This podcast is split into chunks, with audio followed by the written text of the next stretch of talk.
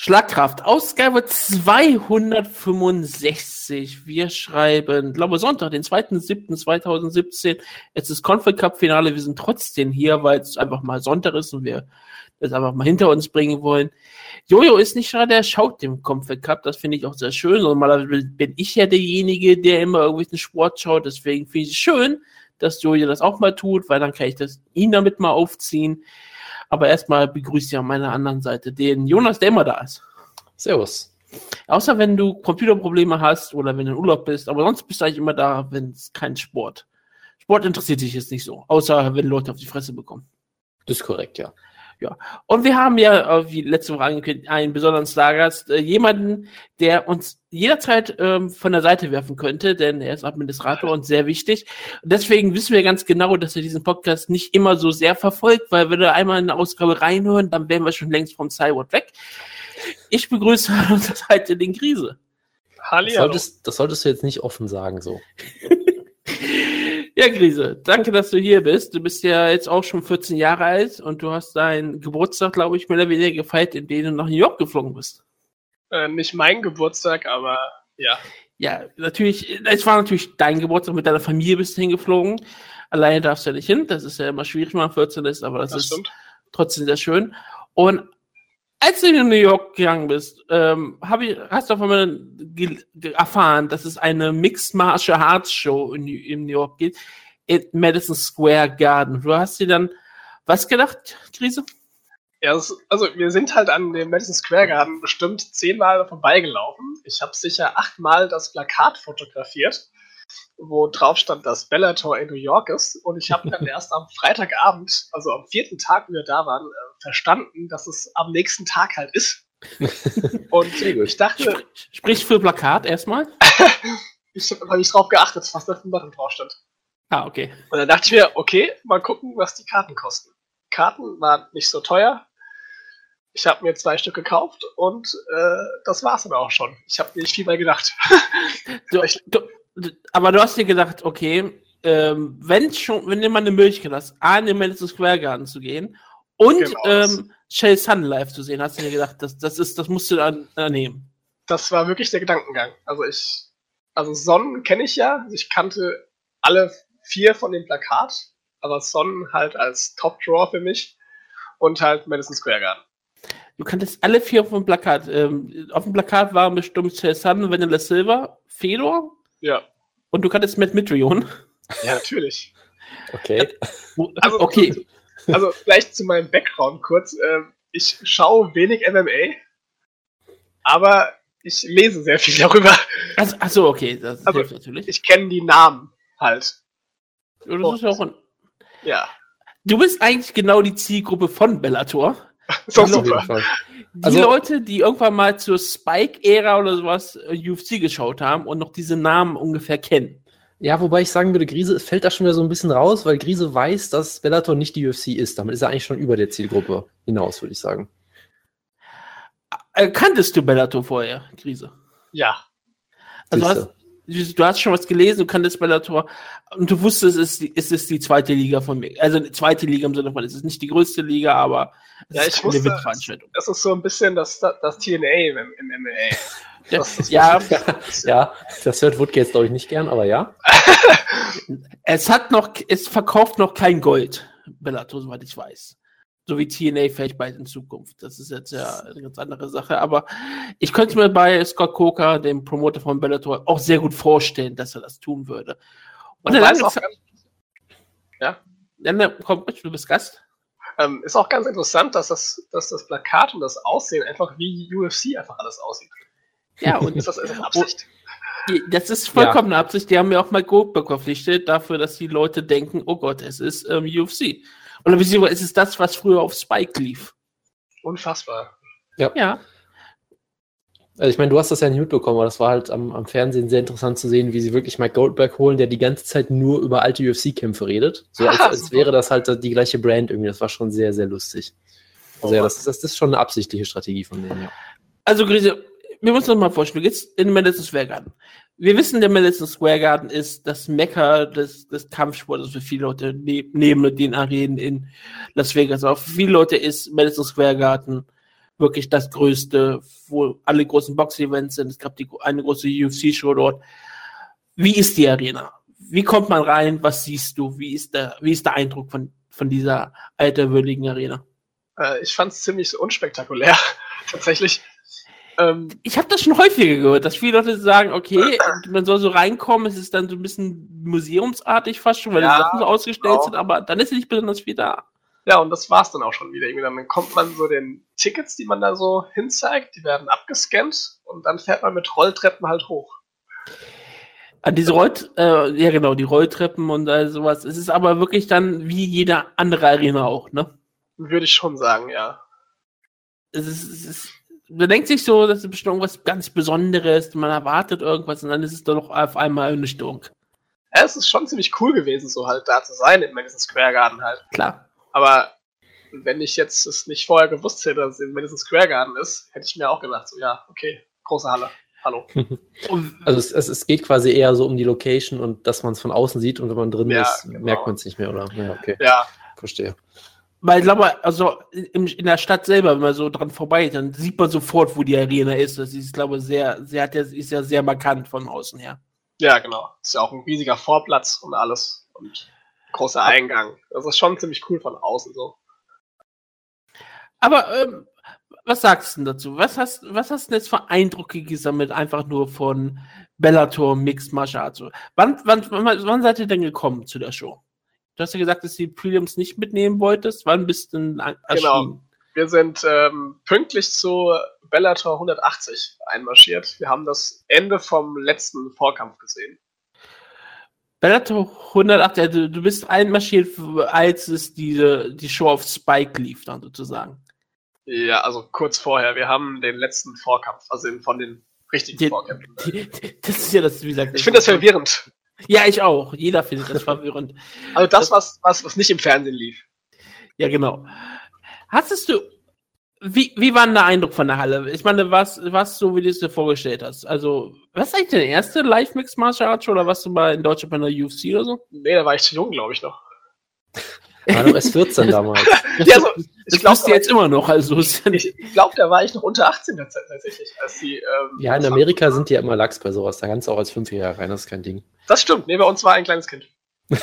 immer, ja, immer vom, beste Familienunterhaltung auf jeden Fall. War nicht auch bei einer deutschen UFC-Show der eine Sohn, einer von den äh, Kreuzrittern von Scott Esker, war nicht auch irgendwie elf Jahre alt oder so? Das kann inoffiziell sein, offiziell hätte es auch nicht sein dürfen, sagen wir es mal so. Bestimmt was ein Familienmitglied. Aber wenn es deine erste Mixed Martial Arts Show war, ähm, gab es irgendwas, was dich überrascht hat? Oder war es für dich wie jeder andere Event, den du je gesehen hast auch? Ähm, also es ist halt so zwischen den Kämpfen halt interessant, dass einfach gar nichts passiert. da, wo halt im Fernsehen wahrscheinlich die ganzen Hype-Clips und so ein Zeug laufen und Werbung kommt, ist mhm. einfach nichts in der Halle. Das hat mich schon überrascht, dass da wirklich nicht mal irgendwie einer sich in den Ring stellt und irgendwie Sachen erzählt. Nein, das, das ist auch kein nichts. Es ist nur ein bisschen Musik, ne? Und dann sitzt ja. du da und wartest auch, dass irgendwann wieder was passiert. Und dann irgendwann fängt halt der erste Hype-Clip an und dann geht's halt los. Aber so die fünf Minuten davor ist halt einfach nichts. Das hätte ich so nicht erwartet. Gab es irgendwas von den Kämpfen, wo du wirklich gesagt hast, das war irgendwas richtig beeindruckend? Hat dich irgendwas, ähm, du, du, du, warst auf einmal sehr viel näher dran, als du gedacht hast. Wurde das ja umgesetzt? Ähm, wir saßen erst unter dem Dach quasi, also die drittletzte Reihe oder so. Und aber im Madison Square Garden sieht man anscheinend von überall ziemlich gut. Ja, du hast ja noch Bilder auch geschickt, wo du noch weiter oben warst, glaube ich. Ja, genau. Da saß ich in der drittletzten Reihe oder so. Und so viel höher ging auch nicht, weil die Wand hinten dran war. das ist auch sehr schön. Und dann kam halt eine nette Frau zu uns und hat gefragt, ob wir weiter vorne sitzen möchten. Du hast gesagt, ähm, ja, vermutlich. Ja, meine Freundin hat dann im Auftrag von mir gefragt, ähm, was denn kostet. Und wieso natürlich, er ist umsonst. Und da bin ich schon quasi gleich aufgesprungen. Und Aber es ist, es, ist clever, es ist Bellator. Man, muss, man sollte lieber nachfragen. also, sicher das ist so eine typisch deutsche Sache. Wir glauben nicht dran, dass wir irgendwas umsonst bekommen, also fragen wir lieber erstmal nach. Ja, die hinter uns sind sitzen geblieben, deswegen weiß ich, wusste ich nicht. Genau. Achso, die ist so allgemein, hat sie so reingefragt. Ja, die kam zu jedem, der so saß und hat gefragt, ob wir Karten weiter vorne haben möchten. Und Na gut, ja. Und auf einmal saßt du wo ungefähr?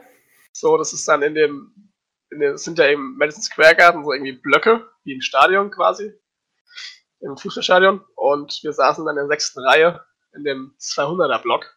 Also nur fünf Reihen vor uns und dann ging es irgendwie fünf Mitarbeiter runter in dem 100er Block. Und dann waren da schon fast schon der Boden, mehr oder weniger. Ja, also das war schon. Die Sicht war wirklich richtig gut.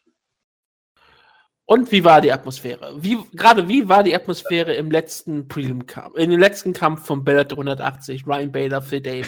das das habe ich nicht ganz verstanden, was da passiert ist. Also, äh, die, das Publikum hat es ja mega gehasst. Ja. Also, ja. Ich habe nicht ganz verstanden, wieso.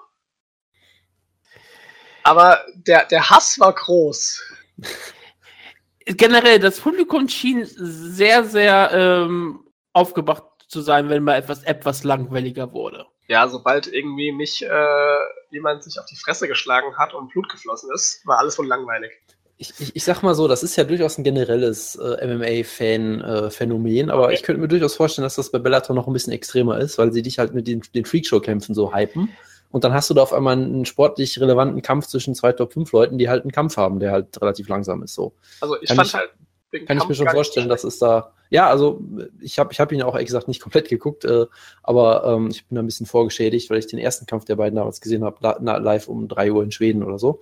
Ähm, aber äh, ich weiß nicht, also das ist vielleicht so die Theorie, dass es einfach in das so ein bisschen ra raussticht, so als, als quasi ähm, nicht, nicht passend zu diesem sehr Freakshow-mäßigen Bellator-Produkt. Vielleicht ist es das, keine Ahnung. Also. Oder einfach die Namen. Aber du warst ja nicht, du kanntest ja vielleicht Ryan Bader und der ist wirklich nur von Namen mehr und nicht wirklich, was die beiden auszeichnet. Und du fandest es dann sogar einigermaßen okay? Ja, schon. Also es war halt ähm, ein Kampf auf Augenhöhe, würde ich behaupten. Ich habe halt von MMA nicht wirklich Ahnung. Nein, nein, ich wollte doch nur von den Eindrücken wissen. Also du hast, so. du hast es nicht, du hast es nicht da gesessen und gesagt, oh, du willst sterben. Nö, also ich habe auch früher gerne die Kämpfe von äh, Saint Pierre gesehen. Also. also du willst also ich sagen, das nicht so schlimm. ein langweiliger Kämpfer. Das hat man da früher so gesagt. Oh ja, ich erinnere mich an früher, als, als Sword Champion noch als langweiliger Kämpfer geht und heute ist er wollen sie ihn als Retter haben vom Mixed Martial Also ich, ich habe halt generell nichts dagegen, wenn Leute nicht viel machen und sich eher auf die technischen Sachen da konzentrieren. Und, und deswegen warst du im Main Event auch bestimmt für Shay Sun. Der Main Event war lustig, ja. Wie ist es denn wirklich, ein, ein Entrance von Shay Sun live zu erleben? Oder die, ganz, die große Shay Sun so? Er ist, er ist der Einzige, der, der das verstanden hat, wie das funktioniert. Ich möchte, das, darauf wollte ich auch kurz sprechen, das ist somit das Letzte, was ich wirklich besprechen wollte, weil ich habe nicht mehr so viel zu sagen. Aber du hast als, du bist ja auch großer Pro Wrestling Fan, ja? Du bist Richtig. ja, du bist ein riesengroßer Pro Wrestling Fan, du schaust alles, bist immer bei der WXW in ganz Europa, du schaust so viel von WWE und allen anderen Ligen. Und du hast gesagt, Shelson hat es verstanden. Was hat er denn verstanden? Ja, man muss ja sagen, dass ja Bellator schon diese äh, Wrestling-artigen Entrances hat. Und ähm, die all, alle kommen einfach nur auf diese Stage gelaufen, bleiben zwei Sekunden stehen und laufen gleich weiter. Und äh, da denke ich mir halt, das ist so viel verschwendetes Potenzial, was man nutzen könnte, um so einen Charakter aufzubauen. Das, was halt Sonnen halt macht. Jeder weiß, wer Chase Sonnen ist, also charaktermäßig. Ja. Aber ich wüsste jetzt nicht, wer Aaron Pico ist. Ja, das, das wissen viele Leute nicht, außer dass er halt ein riesengroßes Wrestling-Prodigy ist, was dann halt auf einmal verloren hat, was sie nicht geplant hatten. Ja, das war auch schön. weil, weil du ja, genau äh, wusstest, was nicht geplant und war. Son verkauft sich halt entsprechend deutlich besser als andere. Auch wenn Jason es ihm scheinbar egal ist, dass sie mal wie Fedor verliert und ihn trotzdem herausfordert. Ja, ist halt Geld, ne?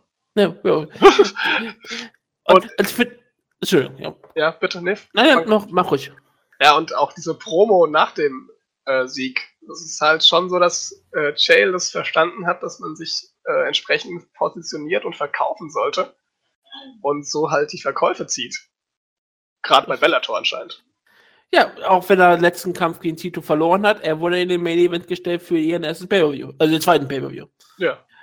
Und das ist halt, ähm, weil er halt ein besonderer Charakter ist. Und du bist ja auch hingegangen, weil du Chase Sun kanntest und weil du wusstest, wenn der Silver kennst du auch und die beiden, genau. ähm, die mögen sich nicht. Ja, das wusste ich. Von wann war das Ultimate Fighter irgendwann? Ja, Chase war bei Ultimate Fighter und hat äh, auch mehrfach gegen Vanilla Silver gewonnen, auch wenn er nie gegen Vanilla Silver gecoacht hat. Aber äh, es ist trotzdem klar, dass die beiden sich nicht mögen, gerade weil er Brasilianer ist. Und, das, und sowas äh, reicht, reicht schon, ja. Und jetzt möchte er gegen böse Russen antreten oder gegen, oder gegen einen bösen Kanadier. Ist, also, sag mal so, jetzt hast du Bellator live gesehen, also sowas. Wird, würde Bellator nochmal eine große Show machen? Nicht live, natürlich, logischerweise, du wirst nicht nach Amerika fliegen. Nachdem du diese Show gesehen hast, würdest du Bellator nochmal schauen wollen? ich gucke ja nicht mal große UFC-Shows. Ähm, kaum, ne? Aber würde, wenn Chase Sun gegen jemanden antreten würde, ja, den du kennst. Auf jeden Fall. Also es, es hat schon so, auch wenn du nur da warst, weil du mal kurz da sein solltest, Chase Sun ist für dich ein Draw. Ja. Ich, ich bin glücklich ohne Ende, dass ich das endlich mal hier schwarz auf weiß nochmal belegen kann, dass ähm, Chase Sun Leute anzieht. Das, das glauben mir nicht manchmal Leute hier in, diese, in diesem Podcast nicht. Also gefühlt die halbe Halle war Wingson da. Das hat man auch gehört. Also ich glaube, das war auch der einzige Kampf, wo die Arena richtig Kopf stand, vor dem Kampf wenigstens schon. Ja, das würde ich auch so sagen. Gab es noch irgendetwas, was, die, was dir spontan so einfällt, was irgendwas Beeindruckendes war oder was dich überrascht hat oder irgendetwas? Boah, da muss ich kurz überlegen. Wo kannst du gerne tun, das ist kein Problem. Hm. Also, äh, Präsentation von Mixed Martial Arts, äh, da, da musst du sagen, das ist, die langen Pausen sind schlimm, die sind bei der UFC noch viel schlimmer. Aber es ist nichts Besonderes. Also, es muss für dich noch ein bisschen mehr Show sein, wahrscheinlich, ne? Hm, nicht mal unbedingt. Also, gerade Bellator hat ja schon zumindest ein bisschen das Potenzial erkannt. Mit den Entrances. Wenn man das ja, halt noch weiter ausbauen würde und generell diese Pausen verkürzt mit irgendwelchen Quatsch irgendwie mittendrin. Wobei aber die Kämpfe, aber die Kämpfe, ja. Achso, die Kämpfe selber waren für dich trotzdem unterhaltsam, gerade live. Ja, das war schon durchaus alles okay, bis gut, fand ich. Also, ich meine, das Submission nach 20 Sekunden ist mal lustig für Außenstehende. Natürlich. Gerade wenn es in gehypten Protégé passiert. Ähm, und deine Freundin hat danach nicht, ist immer noch deine Freundin, obwohl sie mit dir bei Bellator war. Ja, sie fand es nicht ganz so schlimm. Und sie hat auch äh, eingeworfen, dass ich anscheinend verpasst hatte, als es Quatsch im Ring gab. Das ich weiß nicht, wann das da war ich wohl gerade ge Getränke holen, nehme ich mal stark an. Aber dann war es ja nur einmal und die Pausen sind ja zweimal, sagt sie. Aber die Pausen waren ja öfters als nur einmal oder zweimal. Also gerade bei der bei der ähm, bei dem Pay-Per-View war halt nichts in den Pausen. Sie, mit dir, würde sie mit dir eher wieder zu einer Mixed Martial Arts Show gehen oder zu einer Pro Wrestling Show? Ich glaube weder noch. wenn, wenn, wenn, wenn, wenn, wenn du sie zwingen müsstest, was für glaube würdest du, würde ähm, ich würde ihr wahrscheinlich ähm, Wrestling antun. Ja, ich, ich glaube auch, das ist immer noch einfach simpler. Ne? Aber Bellator ist ja ungefähr das gleiche. Wobei natürlich ähm, MMA mehr, mehr Spaß macht, weil, der, weil die Schläge echt sind. Ja, richtig. Außer du schaust nur Japan, dann ist natürlich die Schläge natürlich auch echt, das wissen wir ja alle. ja, gut. Aber das ist, aber sonst ist es ähm, keine Sorge. Okay, Grise, ich bedanke mich für die so kurze Zeit, die du uns an einen Sonntag geopfert hast und sehr, mal sehr schöne Live-Eindrücke von Bellator zu geben und mir nochmal den, die Munition für Zukunft zu geben, dass Shazan Leute anzieht oh, und und Karten, und Karten verkauft. Selbst für Touristen in Mindestens zwei hat er verkauft. Ja. Siehst du, das freut mich sehr. Jonas, hast du noch irgendwas zu sagen? Äh, nee, äh, vielen Dank natürlich auch von meiner Seite und äh, ja, freut mich, dass das geklappt hat und dass du dann doch scheinbar gut amüsiert warst bei der Show. Und der ist auch dein ja, Chef nebenbei, das musst du ja noch dazu sagen. ja, so, äh, so ist das wohl. Dann, Grise, bedanke ich mich und wünsche dir noch einen wunderschönen Sonntag. Sehr, sehr gerne. Viel Spaß euch noch. Danke, du kannst auch. einfach auf Disconnect klicken, dann ist alles gut, Krise. Okay, alles klar. Ciao. Alles klar. Tschüss. Wunderbar. So, sogar Krise kriegt ein Küsschen. Also, äh, Natürlich, ich habe mir Wutke, schon mal. Wutke, ich weiß nicht, ich, ich, weiß nicht, was jetzt der Ablauf für wir jetzt machen, aber ich habe eine Sache, wollte ich noch kurz sagen. Ich habe auch keine jetzt, Ahnung. Das wollte ich jetzt nicht mit Krise diskutieren, weil der die Referenz, glaube ich, nicht versteht. Aber ich, ich glaube, wir können jetzt einen klaren, klaren Schluss ziehen, oder? Nämlich, was Bellator braucht, sie müssen die Bellator Girls Segmente wieder zurückbringen mit der T-Shirt-Kanone, mit den, mit den Grappling-Vorführungen und so weiter. Das müsst ihr einfach ja, genau, das müsst ihr einfach live im Ring machen, dann ist die Krise noch, noch besser amüsiert und man kann die Pausen überbrücken. Das live ist, denke ich, denke ich, die Lösung. Sie müssen einen zweiten Ring aufbauen und den mit Schlamm füllen. Oder sie müssten natürlich machen wie M1 äh, Europe damals bei der Show, wo wir waren, einfach äh, zwölf Ring, äh, Ringgirls äh, äh, anheuern, die dann die ganze Zeit rumtanzen. Und Live-Rap. Live-Rap, während ähm, die ja. äh, andere Sachen laufen. Das finde ich auch voll dafür. Äh, das, das ist korrekt, ja.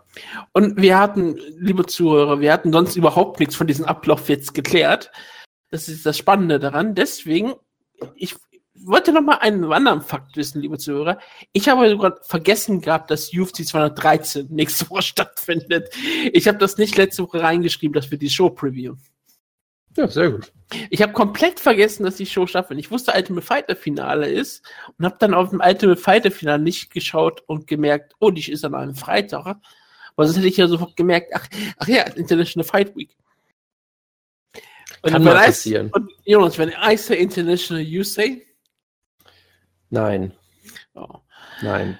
Nein. Den, aber, den Gefallen tue ich dir nicht. Aber mir ist es, mir, mir ging es tatsächlich ähnlich. Ich habe dann auch irgendwie gemerkt, Moment mal, äh, es ist Yolo Romero Fight Week bald und ich habe es irgendwie mitbekommen. Das ist schon ein bisschen schockierend. Ja, es ist ähm, wirklich ein bisschen aufgefallen, dass es nicht mehr so groß wirkt, die International Fight Week, dass die ganze Promotion nee. sonst immer stattfindet. Nee. Das hat in diesem Jahr ähm, nicht so wirklich stattgefunden. Klar, letztes Jahr war es UFC 200, das ist nochmal was ganz anderes. Aber ähm, es ist schon ein Eindruck, dass es alles ein bisschen kleiner wird. Das finde ich schon ziemlich absurd. Aber ja, wir kommen zum Ultimate Fighter 25 Finale, einer Show, die ich äh, nicht gesehen habe. Ultimate Fighter. Ich weiß, dass das Finale Diego Lima ist, er ist im Finale, gegen entweder JT Money oh, und ähm, oder James Krause. The, the James Krause oder, ja, oder ist ein anderer? Oh, ja, die James Krause. Es ist also, ja die Redemption Staffel. Und ich weiß, dass Joe Day Stevens zwei Versuche hatte und beide verloren hat. Das, ist, das, ist, das klingt nach einer fantastischen Paarung, ja. Also JT Money natürlich auch Ultimate Fighter Legende schlechthin. Ich erinnere mich wirklich noch, das war ja auch wirklich die Zeit, ähm, wo ich das aktiv geguckt habe damals noch und dann äh, diese legendäre äh, Sache, wo er in einem Station Casino feiert von den Fertitas und dann aus der, aus, aus der UFC geschmissen wird. Das war natürlich großartig. Ähm, aber ja, das ist äh, auf jeden Fall ein Kampf, über den müssen wir, glaube ich, auch nicht reden, oder? Ganz nee, aber äh, müssen wir nicht, aber würdest du drüber reden, würdest du sagen, JT Money, Kraus oder Lima, wer ist für dich der größte Favorit? Es ist, es ist Diego Lima, nicht Douglas Lima. Ja, das ist mir schon klar. Äh, Diego Lima ist halt so ein bisschen der schlechtere Lima natürlich. Äh, ist äh, eindeutig der schlechtere. Äh, ich würde vermutlich sogar wirklich JT Money sagen, weil bei dem weiß man halt, dass der eigentlich ziemlich solide ist. Der hat halt manchmal ziemliche Aussetzer, aber er ist halt immer ein guter Ringer. Und ich war jetzt von Diego Lima bisher nie so beeindruckt, muss ich sagen. Aber kann auch sein, dass ich da irgendwie äh, was ganz falsch auf dem Schirm habe. Aber weiß von wem du immer beeindruckt warst. Und es ist wenigstens schade, dass der Jojo heute nicht dabei, dabei ist wir kommen zum Main Event von Ultimate Fighter 25. Justin Gaethje. Es ist sehr schön, dass Jojo gerade nicht da ist. Feiert sein Debüt gegen Michael Johnson. Für dich ist das doch ein absoluter Traumkampf. Ja, soweit würde ich vielleicht nicht gehen. Also ein Traumkampf wäre für mich jetzt äh, Justin Gaethje gegen Dustin Poirier zum Beispiel oder sowas, um dann endgültig mal zu bestimmen, wer der härteste Schläger im Lightweight ist. Das wäre natürlich ein Traumkampf. Pound äh, das sowieso, ja, aber das ist auch ein sehr guter Kampf auf jeden Fall. Und ich bin auch sehr gespannt drauf, weil ähm, es ist keine einfache Aufgabe für Gaethje, glaube ich. Weil Michael Johnson ist ein ziemlich guter Kämpfer, was man gerne mal vergisst, weil er öfter mal Aussetzer hat und nicht so gut kämpft. Aber er ist, ja, er ist, er ist richtig gut. Er, ist, äh, er, er macht das, was er kann, äh, äh richtig gut. Er ist ein sehr, sehr guter Boxer, sehr schnell. Äh, ich meine, das siehst du auch immer wieder mal. Wenn er mal einen gut, wirklich guten Kampf hat, sieht er halt wirklich äh, sehr gut aus. Ich meine, er hat das den Poirier komplett auseinandergenommen, brutal ausgenockt. Ähm, er hat Habib ziemlich zugesetzt für die ersten paar Minuten, bis halt dann Habib gedacht hat, oh, ich werde jetzt mal ringen und werde ihn in Grund und Boden äh, prügeln. Ne, er hat Nate Diaz für eine Runde, anderthalb Runden ziemlich klar, klar besiegt, mit wunderschönen Legkicks auch gearbeitet, guten Boxen, bis er dann halt irgendwann den Kampf aus Hand gegeben hat. Also, wenn er gut drauf ist, ist er wirklich ein verdammt gefährlicher Gegner und verdammt schwierig mit umzugehen. Ich meine, er hat gute Beinarbeit, er ist wie gesagt schnell, gutes Boxen, kann gut auf langer Distanz auch kämpfen, kann äh, dafür sorgen, dass Leute eben die Distanz nicht schließen können. Und das ist ein schwieriges Matchup für Justin Gaethje auf jeden Fall. Also man kann natürlich sagen, dass es für, für Justin Gaethje vielleicht überhaupt keine einfachen Matchups gibt, weil er halt in jeden Kampf wie ein Berserker reingeht, der dann im Zweifel in jedem Kampf ausgenockt werden kann, klar. Wer das sagen würde, wäre zum Beispiel Jojo. Ja, oder Justin Gaethje selber auch. Äh, ist ja auch sehr äh, offen mit sowas. Ähm, aber ich glaube schon, dass Michael Johnson durchaus besonders schwierig ist für ihn, weil er halt, wie gesagt, äh, eigentlich einen guten Konterstil für Gaethje zu haben. Scheint, dass er eben relativ gut darin ist, die Distanz zu halten. Er ist, wie gesagt, sehr schnell, sehr treffsicher und könnte Gaethje mit seiner doch nicht perfekten Defensive, um es mal so zu sagen, durchaus für große Probleme stellen. Das ist dann schon ein sehr interessantes Matchup. Ich weiß halt nicht, ob ich den Kampf so gebuckt hätte. Ich hätte, wie gesagt, vielleicht eher gesagt, mach uns, lass uns einen vollkommen absurden Actionfight bucken oder sowas und nicht so einen Kampf, wo die Chance durchaus groß ist, dass Gaethje komplett scheiße aussieht, weil dann hast du ihn halt ein bisschen verpulvert. Aber gut, ist halt eine Herausforderung. Genau deswegen ist er ja in der UFC, um sich zu testen. Ähm, und es ist halt, es ist halt echt eine schwierige Sache, weil, wie gesagt, ich, ich sage nicht, dass Justin Gaethje der nächste Champion wird oder sowas. Ich sage nur, er hat sich die Chance verdient, in der UFC anzutreten, sich mit den Besten der Welt zu messen. Er wird es hier machen, mit, mit einem auf jeden Fall sehr guten Kämpfer. Ob er damit Erfolg haben wird, ist eine ganz andere Frage. Also, ne, es würde mich jetzt auch nicht schockieren, wenn er hier ausgenockt wird und dann sein nächster Zweikämpfer auch verliert und entlassen wird. Ich würde, es würde mich schon überraschen, aber es würde mich nicht schockieren in der Form, weil ist halt eine Wundertüte dahingehend, dahingehend ja. Ähm, und deshalb ähm, schwieriges Matchup für mich. Wie gesagt, Gaethje ist halt unfassbar aggressiv, haut unfassbar hart zu, hat auch sehr gute Leg-Kicks, einer der, der brachialsten Puncher auf jeden Fall. Äh, prinzipiell gutes Ringen, was er halt selten wirklich einsetzt. Ja, er ist Chuck Liddell-esque, wie Mike Goldberg jetzt so schön sagen würde. Er nutzt sein Ringen nur in Reverse, meistens zumindest. Äh, kann da aber durchaus auch einige schöne, schöne äh, Slams und sowas zeigen. Ähm, aber ich glaube halt, gegen Mike Johnson wird der Kampf im Stand stattfinden. Und da, wie gesagt, Johnson hat klar den, den technischen Vorteil, glaube ich, auf, auf der längeren Distanz. Er hat den Geschwindigkeitsvorteil. Er kann auch durchaus hart zuhauen. Er dürfte eine bessere Defensive haben, eigentlich auf dem Papier. Und die Frage ist halt, wer kann, sag ich mal, dem anderen seinen Stil aufzwingen? Kann Michael Johnson es schaffen, so, so Outboxing zu machen, Stick and Move? Dann wird es für Gaethje sehr schwierig. Wenn Gaethje hingegen äh, ihn am Käfig stellen kann, Druck machen kann, durch seine Schläge durchmarschiert, dann wird es für Michael Johnson, glaube ich, ein sehr unangenehmer Abend. Und ich tippe auf Justin Gaethje, um es mal vorwegzunehmen. Ich, ich sehe, wie gesagt, Michael Johnson als sehr gefährlich an. Ich weiß zum Beispiel auch, dass die Leute wie Patrick Wyman, auf die ich sehr viel halte, auf Michael Johnson tippen, halt immer mit dem, mit dem großen äh, Ausru mit dem großen Sternchen hinten dran, wenn er nicht irgendwie mental auseinanderfällt oder so. Und darauf äh, hoffe ich halt in Anführungszeichen ein bisschen. Ja, also Michael Johnson ist jemand, der kämpft sehr, sehr gut, bis er auf einmal überhaupt nicht mehr gut kämpft. Und es scheint durchaus oft irgendwie auch mental zu sein, dass, weiß ich nicht, äh, er dann merkt, dass wenn ihm ein Kampf entgleitet oder so, dann wirft er irgendwie seinen Stil komplett aus, aus, dem, äh, aus dem Fenster und kämpft auch immer relativ schlecht, äh, macht oftmals auch fragwürdige Entscheidungen, irgendwie lässt sich dann von, äh, von unserem all, allerliebsten Juwelenlieb submitten und solche Geschichten. Ja, also das ist immer so ein bisschen fragwürdig bei ihm. Und ich glaube, Justin Gaethje ist hart im Nehmen.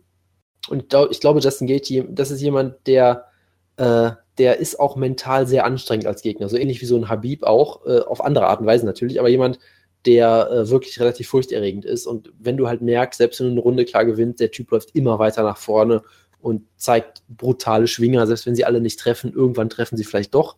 Ich glaube, das, das wird Michael Johnson halt nicht durchhalten können für, eine ganze, für den ganzen Kampf. Äh, deshalb, ich glaube, er wird die erste, die Runde, die erste Runde wird er Wann wird Gaethje es schaffen, ihn am Käfig zu stellen? Er wird wild auf ihn einschlagen. Michael Johnson wird vielleicht Panik kriegen und ich glaube, Justin Gaethje gewinnt am Ende. Vielleicht per TKO, vielleicht sogar per Decision nur, aber ich glaube, Justin Gaethje gewinnt, aber es ist ein, ein harter Kampf für ihn auf jeden Fall.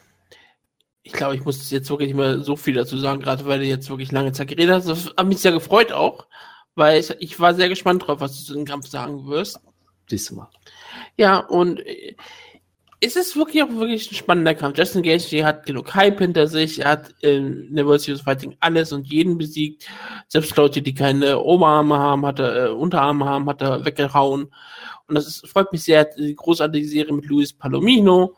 Er hat Luis Firmino besiegt. Brian Foster, der vor kurzem auch wieder verloren hat gegen John Fitch. Yep. Aber ähm, er hat alles das geschlagen, was er schlagen konnte und hat das meistens in spektakulärer ähm, Form getan. Und dass er direkt in die UFC kommt, sagte, ich möchte sofort jemand ähm, Schweres antreten, ich möchte sofort gefordert werden. Ich möchte potenziell ausgenockt werden, ich möchte potenziell geschlagen werden, weil ich mich, ähm, weil ich mich herausgefordert gesehen werden möchte, weil ich möchte, ich möchte getestet werden. Dann finde ich das einfach toll von Justin Gage. Und Michael Johnson ist halt so ein Fall. Johnson ist halt wirklich ein interessanter Kämpfer, weil er, er verliert so viele wichtige Kämpfe, aber er kommt immer wieder zurück. Und gerade wenn du ihn mal so denkst, okay, jetzt ist er doch auf einem absteigenden Ast, dann schlägt auf einmal das eine Poirier. Ja, also man kann ihn wirklich nie abschreiben. Und, und jetzt hat er zwar gegen Khabib eindeutig verloren, aber ich meine, jeder, fast jeder verliert gegen Khabib. Ja, es ist Habib, also das kann man ihm wirklich nicht äh, zur Last legen. Das meine ich ja damit. Und auch, selbst wenn du so siehst, hier lang gegen Nate Diaz oder Benny Dariush, okay. Ja, ich meine, ich meine, Nate Diaz. Dariush haben die meisten Leute noch vorne gesehen. Ja, und ich meine, Nate Diaz kannst du eigentlich nicht zählen, das ist ein natürlicher Welterweight. Ne? Klar, klar. Aber ich, ich meine auch, seine ganzen Siege sind beeindruckend und seine Niederlagen sind alle nicht wirklich schlimm. Das sind alles gegen sehr unangenehme Gegner oder sehr früh in seiner UFC-Karriere. Ich meine, und selbst da, wenn du mal gegen Jonathan Brooks in diesem Ultimate Fighter Finale verlierst, okay, du, das ist dein erster UFC-Kampf, da kann man mal verlieren und gegen Paul Sass kannst du in den Leckblock kommen. Also das ist jetzt keine besonders ähm, schlimme Sache. Und seitdem hat er sich ganz schön gemacht. Und wie gesagt, eine Siege, er hat Siege über Tony Ferguson, ähm, Gleison Thibault, Joe Lozon und Dustin Poirier. Das ist eine wunderbare Reihe. Und ich könnte mir durchaus vorstellen, dass er Justin Gaethje eindeutig besiegt. Ich könnte mir vorstellen, dass er eine knappe Decision gewinnt. Ich könnte mir aber auch vorstellen, dass er selbst ausgenockt wird. Also ich bin sehr gespannt auf diesen Kampf. Ich werde mir den auch wirklich anschauen, weil ich wirklich auf diesen Kampf echt gespannt bin. Aber, ich hoffe einfach mal auf Justin Gaethje, damit mal Jojo den Moment hast, den du sonst immer hast. Das, immer, äh, also bitte. Darf ich dich erinnern, was, äh, darf ich dich erinnern, was, was am Anfang der letzten Ausgabe gemacht wurde von Jojo? Was, was er da endlich mal äh, gepostet hat. Ja? Also so, so viel zum Thema, ich liege immer falsch, ja. Er hat dir mal, er hat dir A mal zugestimmt und er hat Bilder aus dem Dom gepostet. Ja. Mehr will man doch gar nicht. Okay, laut ähm, Topology ist, ist der Co-Main Event Diego Lima gegen James Kraus.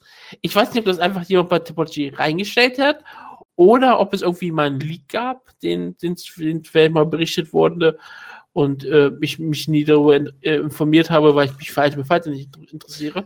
Also wir, wir, können auf jeden Fall froh sein, dass Jojo nicht da ist. Der würde jetzt die Gelegenheit natürlich sofort wieder nutzen, um über Topology äh, zu schimpfen. Das ähm, ist auch vollkommen in Ordnung. Ähm, sonst gibt es auf der Karte nur noch vielleicht einen richtig spannenden, unterhaltsamen Kampf. Ne, zwei. Ich würde sagen, zwei ähm, wirklich gute Kämpfe. Und dann noch so ein paar, über die man so mal ganz kurz ein paar Worte verlieren kann.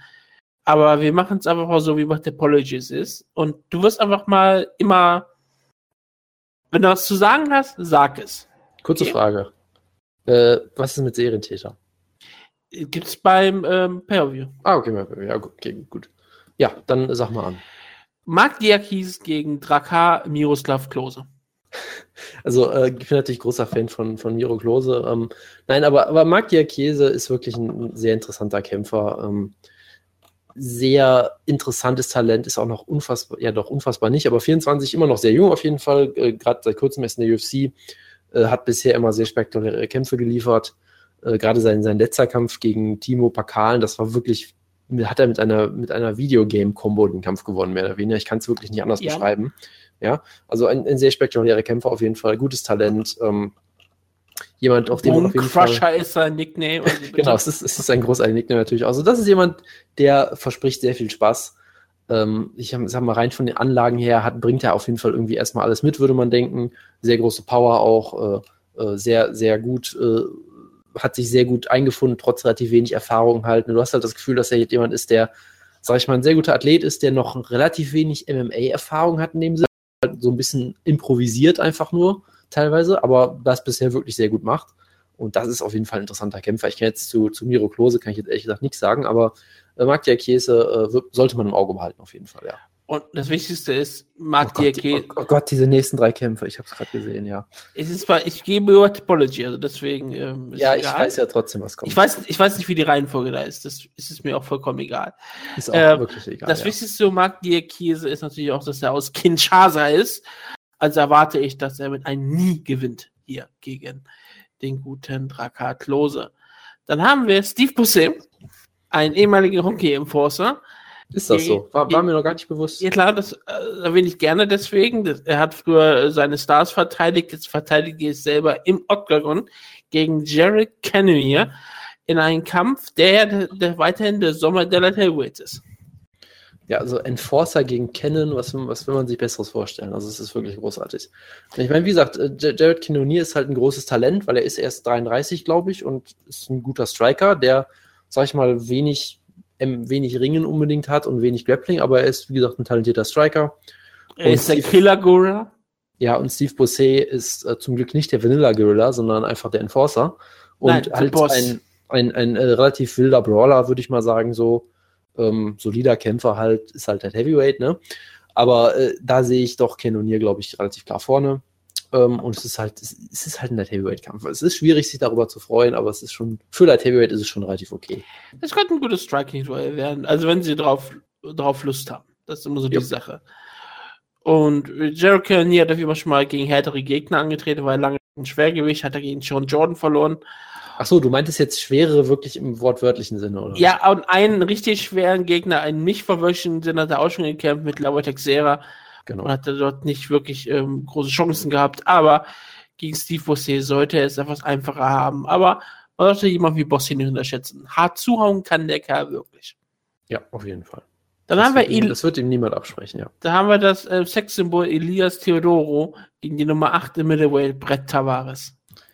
Ja, Brett Tavares never forget, würde ich sagen. Ne? Also es ist, äh, ja. Nein, also, Der Schüler des Michael Bispings. ja, der, der, der Spartaner. Äh, ich, ich befürchte halt, dass Brett Tavares hier nicht mehr auf den grünen Pfad kommen wird. Äh, ich habe ihn ja, ich habe ja nie wirklich was von ihm gehalten, ehrlich gesagt, aber gut. Aber wenn du weißt, dass sein, sein wirklicher Name Bradley Kaipo Sabida Tavares ist. Das Was ändert sagt- jetzt wenig an meiner Einschätzung. Ah, okay, ich hätte vielleicht gedacht.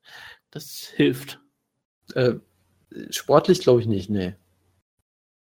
Sagst du. Okay, aber er hatte seinen letzten Kampf gegen Kyle Magalhaes gewonnen. Das ist aber auch schon fast wieder ein Jahr her. Sollte er mal gegen Hector Lombard antreten. Jetzt ist er gegen Elias Theodoro. Theodoro, jemand, der sehr beliebt ist, nicht nur beim weiblichen und männlichen Publikum, sondern auch bei jedem normalen Mixed Martial Arts Fan. Nicht dafür, dass er besonders unterhaltsame Kämpfe abliefert, aber wie gesagt, dass er halbwegs nicht aussieht wie der letzte Bro. Er sieht nicht aus wie Tim Boach, willst du damit sagen, oder wie? Tim Boach ist ja mehr so der Dad-Kämpfer, wie du gesagt hast, aber er hat zum Beispiel Also Elias Theodoro hat kein Halstattoo.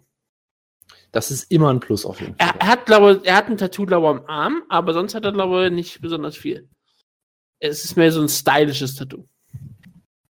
Das ist, äh, das, das sagt schon sehr viel aus, ja. Nein, das ist halt, es ist halt ein Kampf, über den wir, glaube ich, auch nicht weiter reden müssen. Also du erwartest ähm, eine Decision, das ist bei den beiden Kämpfern, glaube ich, zu erwarten. Wenn du tippen würdest, wer gewinnt? Ich äh, erwarte, dass Elias Theodoro sehr viele Frontkicks zeigt und eine Decision gewinnt. Okay, dann haben wir den Lieblingskämpfer von Grissom heutzutage, Marcel Fortuna, gegen Jordan Johnson. Das ist auch ein großartiger Name, ja. Also Marcel Fortuna, ja, äh, frohe Weihnachten erstmal nochmal an Grissom. Ähm, nein, aber ich sag mal so, diese Story von Marcel Fortuna ist natürlich schon relativ großartig, dass er irgendwie, ähm, was war das? Er hat über sein Gewicht, glaube ich, gelogen oder so, ne? Weil er hat ja irgendwie sein Debüt gemacht, Short Notice im Heavyweight, hat dann irgendwie gesagt, ja, ich wiege 230 Pfund und hat dann irgendwie mit 206 Pfund eingewogen oder irgendwie sowas in der Art und hat dann den Kampf gewonnen. Das, das war halt schon irgendwie ganz, Gegen Anthony Hamilton, ja. Genau, das, das, war, das war schon ein sehr kultiges Debüt. Und der Name ist natürlich auch großartig, aber sonst gibt es da jetzt nicht viel zu sagen zu dem Men- Menschen. Also ich meine, Grissom liebt ihn halt aus Gründen, die auch relativ wenig mit seiner Identität selber zu tun haben, glaube ich. Würde ich jetzt behaupten, einfach mal so. Sein Name ist Marcel Fortuna. Also Das bitte. ist, das ist korrekt, ja. Ähm, und ich hoffe natürlich, dass er mit O-Fortuna reinkommt, aber ich vermute eher nicht. Ähm, und ansonsten ist es halt ein Light Heavyweight-Kampf. Fun, Fun Fact: Marcel Fortunas erste Niederlage war bei Dragon House 11 gegen JT Money. Ha, siehst du mal. Wir haben dann Angela Hill Full- gegen. Full Circle, wollte ich nur sagen, ja. Full- Wir haben Angela Hill gegen Ashley Yoda. Ich habe keine Ahnung, wer Ashley Yoda ist. ich, ich sag mal so, ich finde das gut, dass ich keine Ahnung habe, wer das ist. Ich finde es sehr gut, dass Angela Hill gegen Frauen kämpft, die ich nicht kenne. Das finde ich Ja. wirklich gut, gut, weil sie ist, sie ist so jemand, die ich für sehr talentiert auch halte, die halt mit sehr wenig Erfahrung damals mit einem 1-0-Record zu, zu Ultimate Fighter gekommen ist, dann sofort irgendwie gegen Tisha Torres gestellt und gefeuert wurde oder so. Äh, Und selbst dann, als sie, sag ich mal, sie hatte dann ja die Chance, sich bei Invicta, sag ich mal, langsamer etwas aufzubauen, ist dann Titelträgerin geworden und dann wurde es natürlich sofort verpflichtet, ah, kämpf doch mal gegen Jessica Andrade. So, also die hat in der UFC zumindest sehr unglückliches Match abgekriegt. Ich meine, sie hat, sie hat gehabt, okay, sie hat, einen, sie hat einen Kampf gegen Emily Kagan gehabt im Fighter Final, das ist noch machbar, sag ich mal. Danach Tisha Torres, dann Rose Namajunas, dann aus der UFC raus und dann halt im Comeback Jessica Andrade. Das ist halt wirklich ein, ein Murderer's Row im Prinzip. Und deshalb bin ich mal sehr froh, dass äh, sie es jetzt scheinbar eine Stufe langsamer mit ihr angehen. Weil ich, wenn, ich mag. Ich, wenn ich dir jetzt aber Informationen gebe, dass Ashley Joda als Nickname das Spider Monkey ist, dass ja. sie eine ADCC-Grapplerin ist, die auch bei der International Brazilian Jiu-Jitsu Federation schon häufiger ähm, sehr gut abgeschnitten hat bei deren Turnieren. Ist das eine Information, die dir irgendwas bei deinem Tipp verändert? Äh, es kann natürlich gefährlich werden dahingegen, dass Angela Hill immer noch nicht die beste Grapplerin der Welt ist, muss man so zu sagen. Ähm, aber ich, ich würde halt nur noch sagen, dass sie eine sehr erfahrene, mittlerweile eine relativ erfahrene MMA-Kämpferin ist, das mittlerweile auch ziemlich gut macht mit Takedown-Defense und so. Äh, deshalb kann natürlich sein, dass, äh, dass die, die, ihre Gegnerin jetzt das neue Megatalent ist oder so. Ich, mir, mir sagt der Name Nein, einfach nicht. Sie, so. sie, sie ist bei Ultimate Fighter 23 äh, im Viertelfinale gescheitert, glaube ich. Gut, und sie hat ihren ersten UFC-Kampf gegen Justine Kitsch verloren. Gut, dann ist es doch so, wie ich es mir gedacht habe. Und deshalb glaube ich, dass das äh, eine machbare Aufgabe für Angela Hill ist. Und ich finde halt, Angela Hill ist wirklich äh, äh, ein Geschenk für diesen Sport. Sie ist eine unterhaltsame Kämpferin, sie ist, hat eine interessante Persönlichkeit, macht immer ihre Street Fighter Way-Ins, äh, nimmt kein Blatt vor Mund auf Twitter. Das ist einfach eine, eine sehr interessante Kämpferin und Persönlichkeit. Deshalb ja, äh, freut mich das, dass sie hier scheinbar jetzt mal etwas machbareres Match abkriegt. Ja, bis jetzt in der UFC äh, nie Glück gehabt mit ihren Matchups, außer damals in ihren ersten UFC gegen Emily Kagan. Aber das ist die einzige Gegnerin, die sie klar besiegen sollte und hat sie auch getan. Also ich bin, hier hat sie jetzt einen Auf, wahrscheinlich einen Aufbaukampf bekommen, das soll man ja immer noch mal ausschließen, nicht komplett ausschließen. Wenn Ashley Yola den Kampf fest zu Boden zu bekommen, könnte es gefährlich werden, aber Angela Hill ist es auch nicht so einfach mehr zu Boden zu bekommen. Hat sie, sich, sie hat sich sehr verbessert in dieser Hinsicht und ich erwarte auch, dass sie stehend äh, Ashley Yoda auf jeden Fall äh, bezwingen wird. Genau. Wir kommen zu Ed Herman, einer der Lieblingskämpfer unseres ehemaligen ähm, Stammzuhörers Vanilla Silver, gegen CB Dalloway. Ja, das ist, das ist ein Middleweight-Kampf, oder? Muss man da noch irgendwas sonst zu sagen? Er findet in Heavyweight statt. Ja, aber es ist trotzdem ein Middleweight-Kampf. Da, da bestehe ich drauf. Das ist ein Middleweight-Kampf. Das kannst ja, du nicht sagen. Das sind zwei Karriere-Middleweights, die das Middleweight wie sonst kaum jemand anders definieren. Und es ist dann auch vollkommen egal. Das ist genauso wie Tim Boat. Tim Boat ist für mich auch immer ein Middleweight-Kämpfer irgendwie. Ist auch egal, wo der jetzt kämpft. Der kann auch dann hoch in Light Heavyweight gehen, der bleibt trotzdem ein Middleweight-Kämpfer. Das ist halt eine, das ist halt mehr als eine Gewichtsklasse. Middleweight ist eine Identität. Ja. Das ist richtig. Ich finde es immer noch schön, dass hier bei CB Dalloway die letzte Verletzung noch, noch bekannt gegeben wurde. Erinnerst du dich daran, was seine letzte Verletzung war? Äh, nein, es war bestimmt irgendwas Ekliges, ne? Er hat sich im ähm, Aufzug verletzt. Ach, die Geschichte, stimmt, die Geschichte, dass er im Aufzug stecken, ja. Und der sollte gegen Franz ja. Antreten. War das nicht die Show, wo das, wo das mehreren Leuten passiert ist und er hat sich dann da als einziger schwer verletzt auch noch? Am Rücken verletzt, ja. Ja, ja, genau. Oh Mann, und viele ey. sind da drin stecken geblieben, das war die CM Punk äh, Mickey Gall Show. Ja, die Show war verflucht, ganz, ganz offensichtlich. Die Show war wirklich verflucht. Ähm, Jessica I gegen Espen Led. Unbesiegte Espen Led. Ähm, Jessica I magst du ja aus besonderen Gründen nicht besonders sehr. Äh, ja, ich bin kein großer Fan, das ist soweit richtig. Äh, müssen wir jetzt auch nicht nochmal drüber reden. Ich will nee, auch äh, über den Kampf eigentlich nicht reden, nein, nein, ist ich, nicht, ich, weiter interessant. Ich habe dir nur gesagt, ich gebe dir halt immer die Möglichkeit, was zu sagen. Zu ja, ja, ja, Esmelet, nur damit die Leute wissen, wer sie ist, sie ist lange Zeit bei Invicta gewesen, hat die ganze Karriere bei Invicta gekämpft, ist unbesiegt, hatte, ein, hatte nur Finishes bis ihren letzten Kampf, wo sie gegen Chiria Eubanks Decision gewonnen hat. Aber sonst ist sie eigentlich eine unterhaltsame Kämpferin und ich würde sie auch als Favoritin ansehen im Kampf gegen Jessica I. Sie ist 22 Jahre jung, ihr gehört die Zukunft und sie wird hier gewinnen und Jessica I aus der UFC verabschieden. Dann haben wir Greg Maynard gegen Teruto Ishihara. Es ist einfach nur diese Ansetzung. Es ist die, eins der absurdesten. Ich weiß, ich weiß noch nicht mal warum so genau. Aber irgendwie finde ich, so als ich das gelesen habe, habe ich einfach nur einen Lachflash gekriegt und ich dachte mir, es ist eine der absurdesten Ansetzungen, die du bucken kannst. Und ich kann, wie gesagt, nicht erklären, warum ich die so absurd finde, aber ich finde sie vollkommen absurd. Kannst du mir das vielleicht irgendwie erklären? Äh, Teruto Ishihara ist bekannt dafür, dass er äh, sehr, äh, sehr begeistert auf ähm, Twitter und Instagram zugänglich war. Meistens über äh, weibliche. Ist, äh, sehr tierlieb, ja. Sehr tierlieb. Er, Er sehr tätowiert, er mag weibliche Hündinnen sehr, sehr gerne. Ja. Er mag wir, auch, müssen, wir müssen ihn mal in Verbindung bringen mit Penny von, von Jojo hier.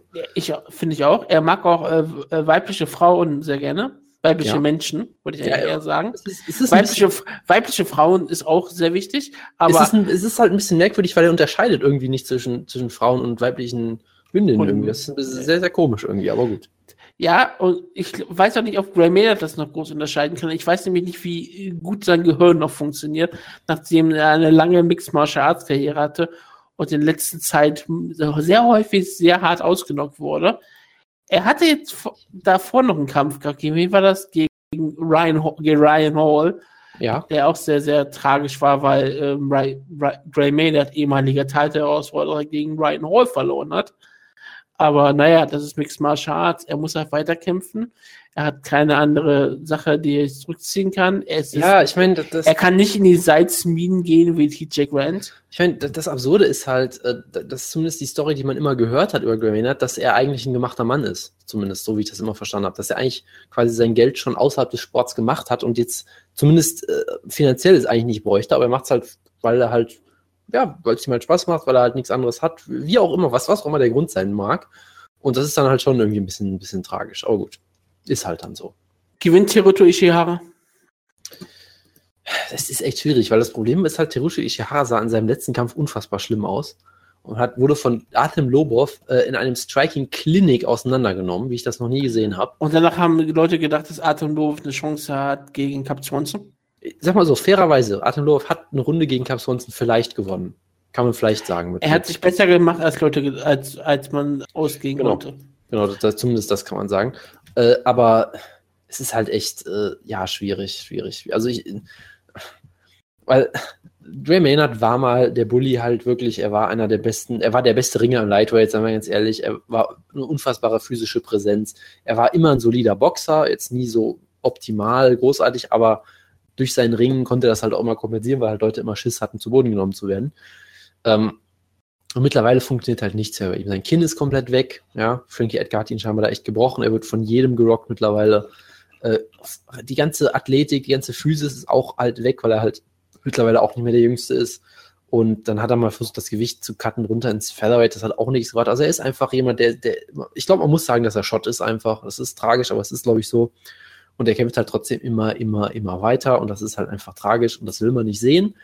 Und er kämpft halt gegen Teruto Ishihara, der halt ein Kultkämpfer ist, weil er halt lustig und charismatisch ist, aber jetzt auch kein besonders toller Kämpfer. Ist halt solide, aber wurde halt sicherlich, sag ich mal, durch seine Persönlichkeit äh, overpushed, so gesehen.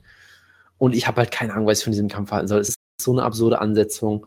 Gray Maynard, wenn er noch irgendwas hätte, was ihn so halbwegs aus seiner Prime noch bewahrt ist, würde er den Boden mit ihm aufwischen. Aber ich glaube wirklich, Ishihara knockt ihn hier aus, weil man, man kann über Ishihara sagen, was man will. Er hat keine, glaube ich, ist ein relativ einseitiger Striker, Er ist jetzt kein brillanter Techniker unbedingt, ist jetzt auch kein toller Ringer und sowas, aber er kann immer noch ziemlich hart zuhauen, gerade fürs Lightweight. Und ich glaube, das ist alles, was du gegen Gray Maynard brauchst aktuell noch.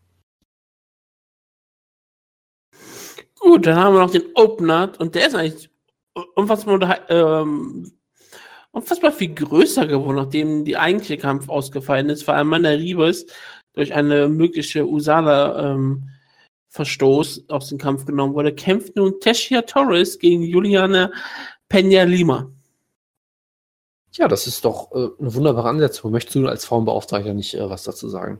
Ja, Tasha Torres, das ist, ist halt überraschend, dass sie hier einfach mal so in einen Kampf reingeht, den ähm, sie einfach spontan angenommen hat. Ich meine, Tasha Torres ist eigentlich immer sehr nah dran, immer wieder in ähm, Richtung Title-Shot zu gehen. Ich meine, sie hatte den Kampf gegen Rose Namajunas, den sie zwar verloren hat, aber ähm, sie ist halt eine richtig gute Kämpferin. Sie ist sehr, sehr beliebt bei allen Leuten, der Tiny Tornado. Sie hat jetzt ähm, zuletzt im Februar einen Kampf gehabt gegen Beck Rollins, den hat sie gewonnen. Und dich jetzt einfach mal spontan, ähm, gar nicht mit sehr viel Vorbereitungszeit gegen Jonna Lima zu stellen, ist schon ähm, eine Ansage. Lima ist eine gefährliche Gegnerin. Jetzt vielleicht auch nicht absolutes Top-Level. Ich meine, sie hat, ähm, sie besiegt alles, was ähm, man ihr gegenüberstellt, was nicht Elite ist. Aber halt so Niederlagen wie gegen Joanna Jedrzejczyk oder Carla Esparza sind halt dabei. Aber sonst besiegt sie uns alles. Deswegen wird es ziemlich interessant sein, weil Teixeira Torres ist nicht Elite, aber sie ist halt so dieses Level darunter. Deswegen wird es sehr spannend sein, ob Lima hier weiterhin die, diese Leute immer besiegt oder ob Teixeira Torres wieder sich nach oben orientieren kann. Ja, also das hast du eigentlich gut zusammengefasst und mehr muss man da, glaube ich, auch nicht zu sagen. Es ist einfach ein richtig guter Kampf. Torres sollte ihn eigentlich gewinnen, würde ich sagen, aber es ist durchaus, durchaus eine, eine nette Ansetzung. Gut, dann äh, bevor wir zur ähm, News-Ecke kommen, die du gleich machen wirst. Scheiße. Ich habe natürlich nichts vorbereitet. Ja, deswegen schlagen die Glocken. Ja, meine Glocken schlagen gerade, ich merke das schon. Liebe ähm, Gemeinde, ich begrüße Sie wieder zurück zu, zum wahren Propheten dieser Sendung, denn wir haben etwas zu besprechen, etwas Wichtiges zu sagen. Ronda Rousey hat wieder, Ronda Rousey hat wieder zu mir gesprochen und sie hat uns wieder etwas ganz Wichtiges zu sagen. Kein, nicht im Ernst. Das ist etwas ganz Wichtiges. Dein Timing ist wie immer perfekt. Jojo oh, weiß ganz genau, wenn die Prophetin spricht, dann muss er erscheinen. Denn er will die Worte wissen, denn Siegen ist Gewohnheitssache, wie für die deutsche Fußballnationalmannschaft. Aristoteles hat gesagt, Entschuldigung. Wir sind das. Das ist aber sehr weit hergeholt. Wir sind das, was wir immer tun, immer wieder tun. Überlegenheit ist daher keine Tat, sondern eine Gewohnheit. Zu siegen ist eine Gewohnheit und zu verlieren auch. Man kann in ein Turnier, in ein Meeting, in ein Casting mit den Gedanken gehen, ist gut zur Übung. Wenn ich es verpatze, kann ich es irgendwann noch, wie, noch einmal versuchen. Wenn man sich vorher schon Ausreden zurechtgelegt hat, wird man, die, wird man diese Einstellung auch dann nicht mehr los, wenn der Moment gekommen ist. Man kann aber auch in jede Begegnung mit der Einstellung gehen, dass man hier und heute einen Volltreffer landen wird. Man kann überzeugt sein, ich liefere Erstklassiges, denn Zweit- oder Drittklassiges habe ich nichts zu bieten. Ich bin hier, um zu siegen und ihr spielt entweder mit oder macht mir gefälligst den Weg frei. Siegen ist Gewohnheits, Siegen ist gewohnheitsrechtliche. Ja, ich kann nichts dafür, das steht so. Das bedeutet, dass man jeden Tag versucht und von sich selbst erwartet, besser zu sein als alle anderen. Und diese Worte gelten heute noch genauso, wie sie damals geschrieben waren. Und wir haben Geburtstag und das freut besonders Jojo, denn es ist immer sein Lieblingssegment. Und am heutigen ja. Tag haben ganz wichtige Leute Geburtstag. Nicht nur Winnie Margalès, Brad Cooper, ja. sondern auch sondern auch wichtige sondern Leute. wie Godofredi Pepi, der wird heute oh. Jahre jung. Und es wird noch viel großartiger, denn ein ganz wichtiger ah. zentraler Kämpfer äh, wird 35 Jahre jung. Man könnte ihn auch einen Superheld bezeichnen. Das ist Jose Conseco. Gottes Willen. Um, er ist erst 35. Äh, 53, Entschuldigung. Ach so. okay. Es tut mir leid, 53 wird er. Ja gut, er ist, ist, er ist jung geblieben. Ja, er ist im Herzen jung geblieben.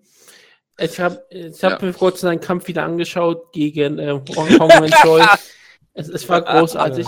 Wer auch vom Herzen jung geblieben ist, ist der ehemalige UFC Standout Nikita Krylov, wird morgen 24 Jahre alt. UFC Heavyweight äh, Superstar Adam Milstead wird 29. Oh, oh und Bellator-Legende Vanilla Silver wird 40. Äh, Würde ich auch sagen, erst ja, er, er, wird erst 40, keine Sorge. Und auch The, Co The Caucasian nee, Devastation, Brandon Segin wird 40 Jahre jung. Ich wollte es nur mal vorlesen, weil ich diesen Nickname so besonders gut finde. Ja, der ist auf jeden Fall besonders, das ist richtig. Ich würde nicht besonders sagen, dass er besonders gut ist, aber er ist besonders. Er, er hat seit fünf Jahren keinen Kampf mehr gehabt, aber es ist in Ordnung. Er hat gegen Giva Santana, die Arm Collector, seinen einzigen Bellator-Kampf verloren. Er sollte, er sollte mal gegen das Black Beast kämpfen. Ja, das könnte ich mir gut vorstellen. Ja, Jojo, was, was, was machst du hier? Äh, ja, es ist Halbzeit im Confederations Cup und wir führen natürlich 1 Sieg ist Corona-Sache. Ja, selbstverständlich. Und ähm, ich wollte nur kurz dazukommen, äh, um kurz mitzuteilen, dass ich wahrscheinlich gegen Ende der Woche ähm, den deutschen äh, Schwergewichts-MMA-Pionier, EA-MMA-Veteran deutschen MMA-UFC-Kommentator äh, Andreas Kariotakis, wie er hier genannt wird, ja. ähm, interviewen werde.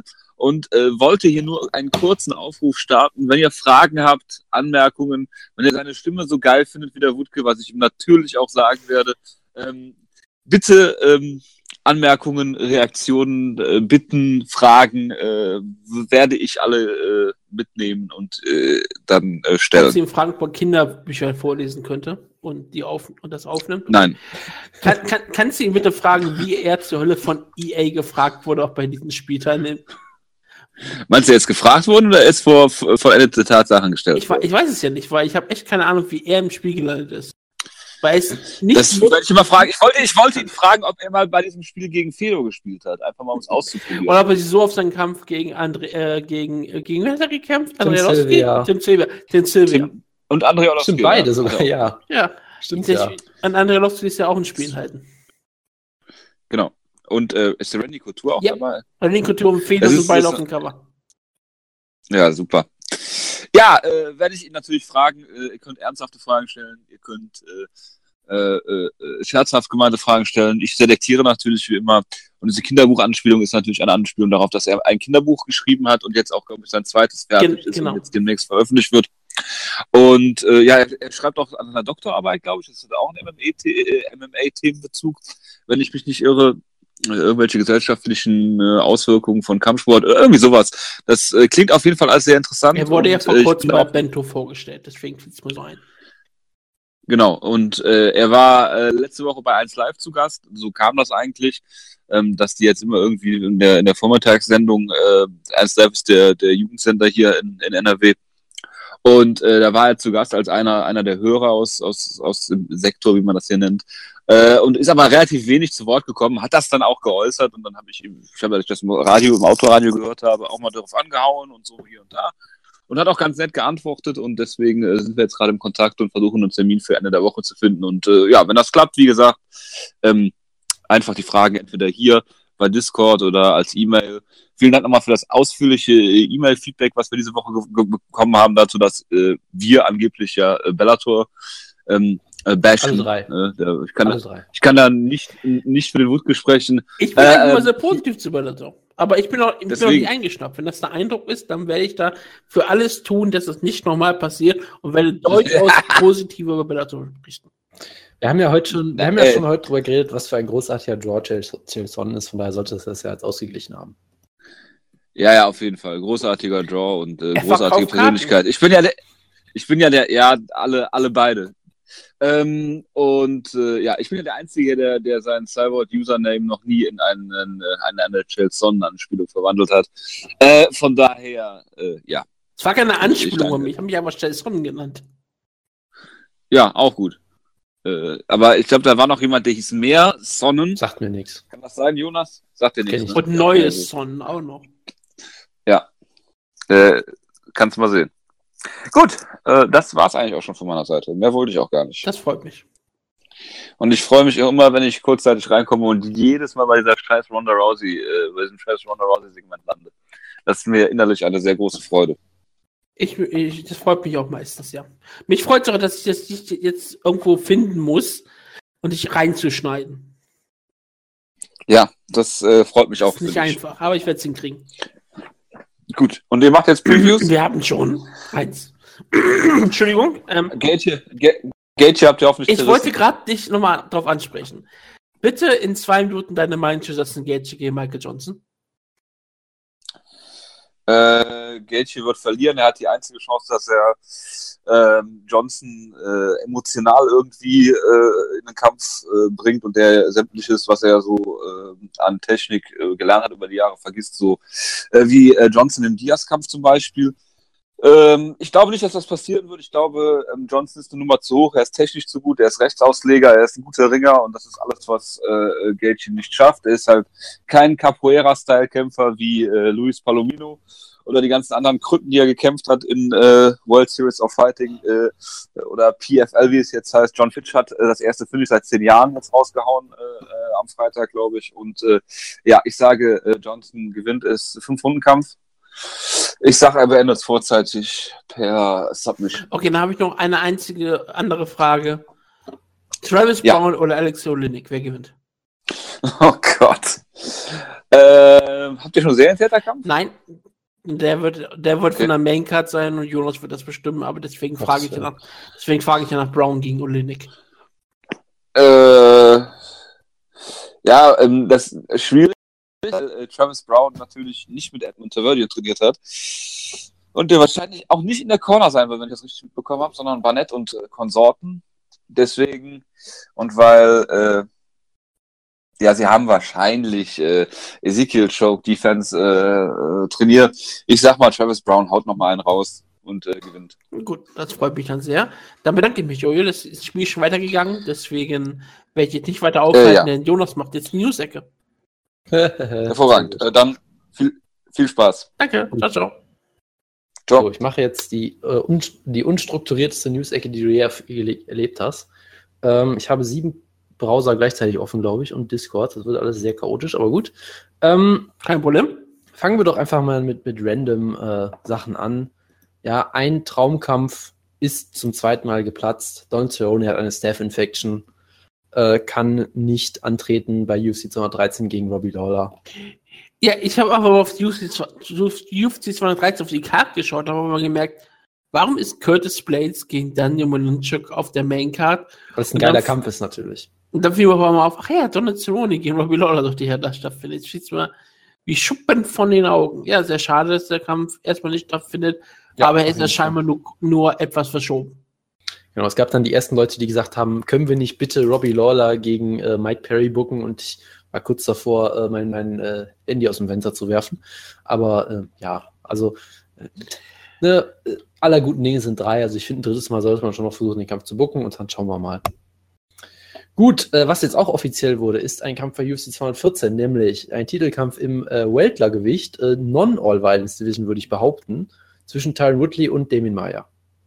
Ja, irgendwann muss es mal dazu kommen, glaube ich. Ja, ich glaube, die UFC konnte es einfach nicht mehr hin hinauszögern. Sie haben es lange versucht, aber irgendwann ging es dann doch nicht mehr. Ja, äh, sie hätten ja versuchen können, ähm, dass ähm, TG Dillashaw den äh, bekommt. Versuch es wert. Sie ja. hätten ja Tyron Woodley mal den Kampf anbieten sollen. Er hätte bestimmt den Kampf vielleicht auch angenommen. Ich bin mir nicht so 100% sicher. Aber ja, ähm, es freut mich irgendwie schon sehr, dass der Meyer seinen Title-Shot bekommt. Es ist schon, es ist vielleicht nicht der unterhaltsamste Kämpfer für viele Leute, aber er ist eine beeindruckende Persönlichkeit. Und dass er sich auch immer wieder so gesteigert hat, dass er im Welterweight eigentlich, ist er unbesiegt im Welterweight? Ich bin mir gerade nicht 100% sicher. Äh, Maya? Ja, ist er, ist er unbesiegt im Nein, Welterweight? er oder hat er? Roy McDonald verloren. Okay, aber das ist gut, gegen ihn kannst du verlieren. Aber sonst hast, und das war ein schrecklicher Kampf, wenn ich mich erinnere. Naja, er hat immerhin da auch noch eine Runde gewonnen und hat halt das übliche Maya-Ding gemacht. Ne? Es ist ja auch egal, es ist, ein, es ist Damian Meyer, was willst du auch so machen?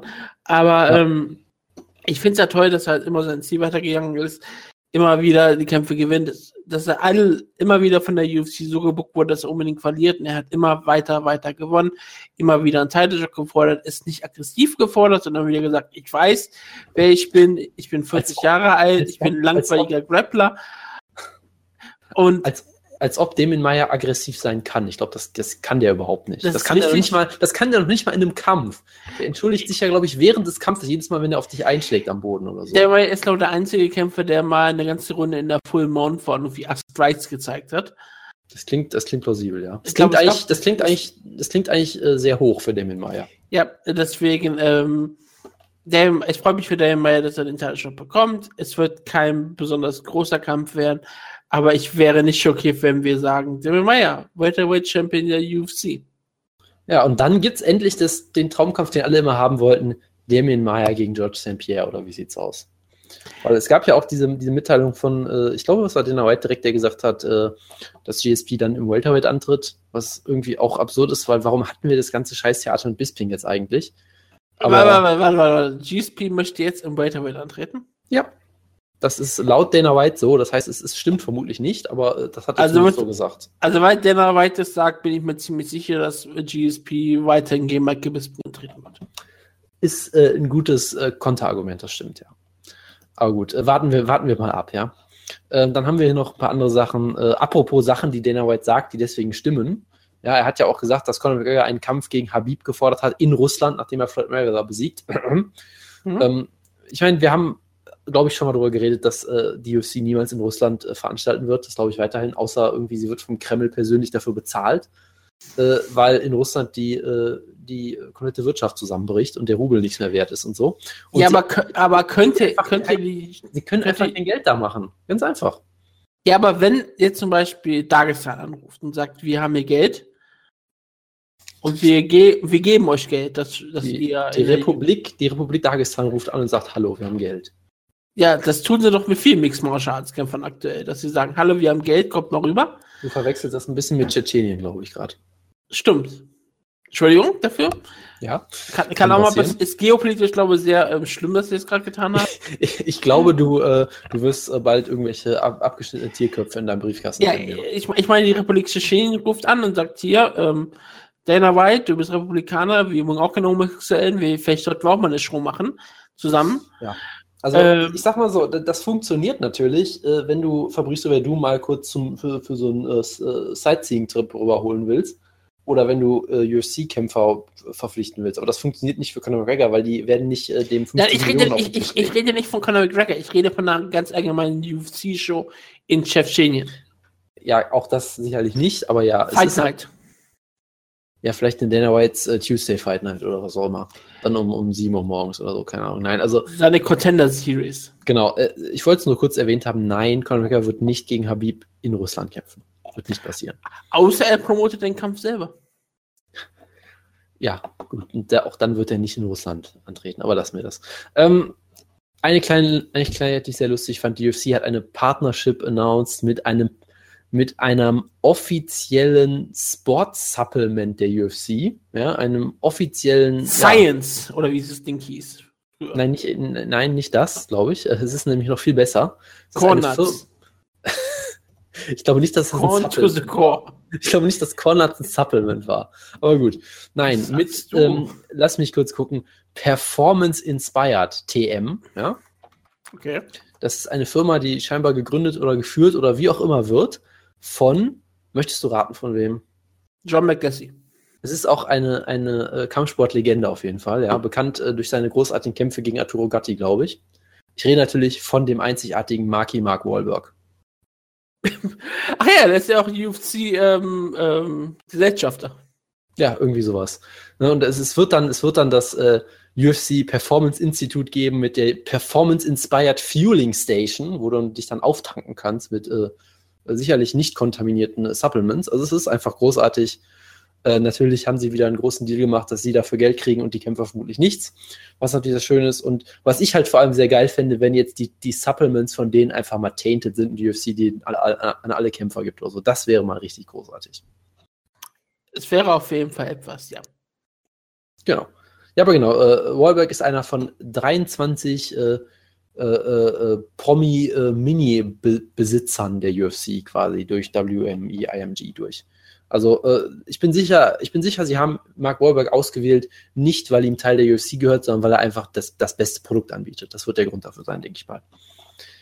Ähm, apropos bestes Produkt, ja, äh, von guten Produkten kann auch Nick Diaz immer reden, denn er wurde jetzt äh, notifiziert, dass er potenziell durch einen Drogentest gefallen ist. Ich finde es halt immer noch lustig, dass man überhaupt angibt, wenn jemand potenziell durch einen Drogentest fällt, wenn dann noch rauskommt, dass das nicht so ist. Aber gut. Ähm, die UFC hat ein Statement rausgebracht. Ich habe es natürlich nicht gelesen.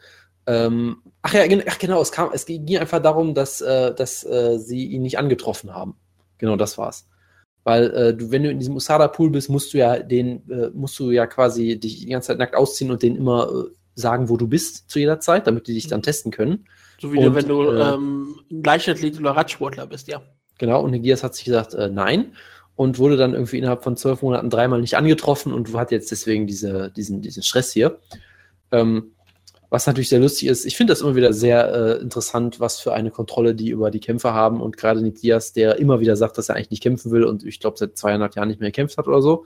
Ähm, aber gut, ähm, es ist sicherlich vollkommen legitim, was da passiert. Das ist alles sehr schön. Und ich bin sicher, Nick interessiert jetzt alles nicht die Bohne. Muss man da noch irgendwas zu sagen? Nein. Gut, dann ähm, natürlich sehr wichtige Sachen. Ähm, es, es gab mal so ein wildes Gerücht, was irgendwie die Runde gemacht hat von, ich glaube, durchaus ein, zwei äh, legitimen Outlets, dass äh, die UFC angeblich mal versucht hat, die komplette Flyweight Division zu verkaufen an irgendeine andere Promotion, was so vollkommen absurd klingt, aber auch wieder vollkommen plausibel, wie ich finde. Deshalb ist, berichte ich das jetzt einfach mal so kurz, weil wir wissen Es nicht, ist, was moderne. Skla es ist ja moderne Sklaverei. Ja, also Franz Beckenbauer hat ein Audit gemacht bei der UFC, der hat, fand das alles in Ordnung, was da passiert. Nein, aber äh, ich meine, es klingt total absurd, das sagt ja, wir verkaufen eine Division, aber andererseits, ganz ehrlich, würde es dich wundern, wenn die UFC es machen würde. Und vor allem, wenn, wenn es dürfte auch noch. Ähm, nein, aber die Featherweights sind noch nie etwas verkauft, bevor Conor McGregor kam. Ja, sehr guter Punkt. Ähm, und apropos Sachen, die man nicht so ganz glauben kann, es gibt ja jetzt bald diese Dana White's Tuesday Night Fights äh, Series, die jetzt äh, äh, nicht, die jetzt am 11. schon startet mit ja, übernächste Woche. von denen ich noch nie gehört habe, genau. Das ist großartig. Und äh, hast du mitbekommen, wer kommentiert die Show? Ich hoffe einfach mal nochmal Grisham. Nein, es gibt ein alternatives äh, Kommentarteam, was man, dort kann man scheinbar umschalten. Das ist nicht das einzige Team. Ähm, das traditionelle Team ist noch nicht bekannt, wer das macht, aber es wird dann vermutlich halt die typischen Leute sein. Aber es gibt halt, wie gesagt, auch den zweiten Audio-Track. Und da ist der eine Kommentator ist Uriah Faber. Ja. Okay, das klingt Und, in Ordnung. Äh, der zweite ist etwas, etwas äh, interessanter, nämlich es ist Snoop Doggy Dogg höchstpersönlich. War das Snoop Dogg und Raya Faber kommentieren ja. zusammen? Ja. Okay. Ja. Das, was? ja. Hast du noch Fragen? Ich habe sehr viele Fragen. A, warum? Also, Zitat. Okay. Zitat. Snoop and I have wanted to do something together for a long time, UFC President Dana White said. He's a huge fight fan and wanted to call fights. This kann, Dana White nicht, kann Dana White nicht ein Rap-Album aufnehmen oder so? Können Sie das nicht gemeinsam machen, lieber? When I say international, you say, ja. ja. Also da gibt es da gibt's viel Potenzial auf jeden Fall. Aber ja, aber ja Snoop Dogg, ja, ja, da fällt mir jetzt auch kein Kommentar mehr zu ein, außer ja. Ähm, dann hatten wir noch ein, zwei Stories hier. Ähm, genau, es ist ja jetzt auch nicht mehr so lange hin bis UFC 214. Große Card, unter anderem mit natürlich äh, Daniel Cormier gegen John Jones, wenn denn bis dahin niemand durch den Drogentest fällt oder was auch immer. Und äh, die äh, kalifornische Kommission hat sich jetzt mal was ganz Neues überlegt, denn die haben jetzt Weigh-ins abgehalten, 30 Tage vor dem Event. Ähm, ich weiß jetzt gar nicht, da, ob das eine Konsequenz hat auf irgendwas, aber sie haben es einfach mal gemacht, weil sie vermutlich einfach mal auch mal Infos darüber wollten, wie viel die Leute wiegen und sowas. Ähm, und ja, genau, sie haben, äh, ich glaube, sechs Leute äh, antanzen lassen. Äh, nämlich halt, wie gesagt, äh, die, die Top-Kämpfer halt Daniel Cormier, John Jones, Tyler Nutte, Damien Maya, Chris Cyborg und, da ist vielleicht direkt die Überleitung, Wutke, Chris Cyborg und ihre Gegnerin Tonja Avenger. Ich, ich, ich freue mich sehr für ähm, Tonja Avenger, dass sie in die UFC kommt. Es war ein langer, steiniger Weg für sie. Ich meine, sie wäre auch nie unter normalen Umständen, glaube in der UFC gelandet, aber dass sie jetzt auch mal die Chance bekommt, gegen äh, Christiane Cyborg Justino anzutreten, das freut mich sehr. Ähm, Tonja Avenger ist eine sehr, sehr unterhaltsame Persönlichkeit, gerade auf Twitter und Instagram lohnt sich mal, sie zu folgen. Sie ist auch eine unterhaltsame Kämpferin, ähm, auch sehr erfolgreich bei Invicta jetzt gewesen. Jetzt geht sie in eine Gewichtsklasse hoch und kämpft gegen die äh, gefährlichste Gegnerin überhaupt, die man sich, glaube ich, vorstellen kann. Es wird wahrscheinlich kein erfolgreiches Debüt werden, aber ich hoffe, dass sie danach auch eine Chance bekommt, sich im Bantamweight zu beweisen. Und es passt auf jeden Fall, glaube ich, zu Tonja Evner sehr gut, dass ja bekannt wurde, dass ähm, Megan, was, Megan Anderson? Jetzt komme ich nicht Megan Anderson, ja. Ja, genau, dass sie irgendwie Visa-Probleme hat oder sowas. Und dann gab es irgendwie gefühlte zehn Minuten später hieß es dann, ja, übrigens, Sonja Evans hat den Kampf angenommen, so ungefähr. Und Evans ist eigentlich schon für Megan Anderson bei Invicta eingesprungen. Genau, und ich glaube, es gibt wenige Frauen überhaupt, die einen Kampf annehmen würden gegen Cyborg. Und ich glaube, die wenigsten würden vermutlich einfach einen Anruf kriegen und sagen, jo, mache ich, so ungefähr. Also da, das sagt einem auch alles aus, was man über Tonja Evans, glaube ich, wissen muss, so ungefähr. Und halt, man muss ihr ein bisschen auf Instagram folgen, um zu wissen, was, was, was da so abgeht. Das ist auch immer sehr interessant. Ja, ich, ich, ich freue mich auf die Promotion von Tony Avenger auf Instagram, wenn es dann losgeht. Auf jeden Fall. Was, ähm, was sagst du zu Hennen Barau? Stimmt, da wollte ich jetzt auch noch drüber reden. Also, äh, äh genau, äh, machen wir es noch ganz kurz. Ähm, diese, diese Early Weigh-ins in, in Kalifornien, ähm, da soll es wohl dann, der Plan ist, dass quasi zehn Tage vor dem Kampf ist auch noch mal, die auch nochmal gewogen werden. Äh, und das Ziel soll letztendlich halt sein, dass du guckst, dass sie äh, ihr Gewicht in einer natürlichen und halbwegs gesunden Weise machen und nicht so komplett alles rapide machen oder sowas. Ähm, es standen auch irgendwo die Gewichte, ich habe sie nicht mehr im Kopf, ich glaube, Cormier war irgendwas bei 220 oder so. Ich weiß es aber nicht mehr genau. Äh, ist ja auch egal, man kann es ja mal, ich, ich weiß auch nicht, ob das irgendeine Sanktionsfähigkeit hat, ich glaube nicht. Ich glaube, es ist erstmal so eine Pilotstudie, aber auf jeden Fall mal interessante Idee. Und ja, äh, stimmt, mit Gewichten gab es halt auch noch andere interessante Sachen, nämlich Hen Brau hat ja einen Kampf angesetzt gegen Ultimate Sterling, was erstmal eine komische Ansetzung ist. Das zweite komische ist, dass der Kampf im Bantamweight angesetzt wurde, wo man auch denkt, oh Gott, Hirnbrau, nein, geh doch nicht wieder runter. Du, wir wollen nicht, dass du wieder in der Badewanne liegst und bewusstlos bist oder sowas. Ähm, und da hat sich halt die gleiche Kommission wieder, Kalifornien hat sich gedacht, nee, das wollen wir nämlich auch nicht. Du kriegst keine Lizenz. Fertig.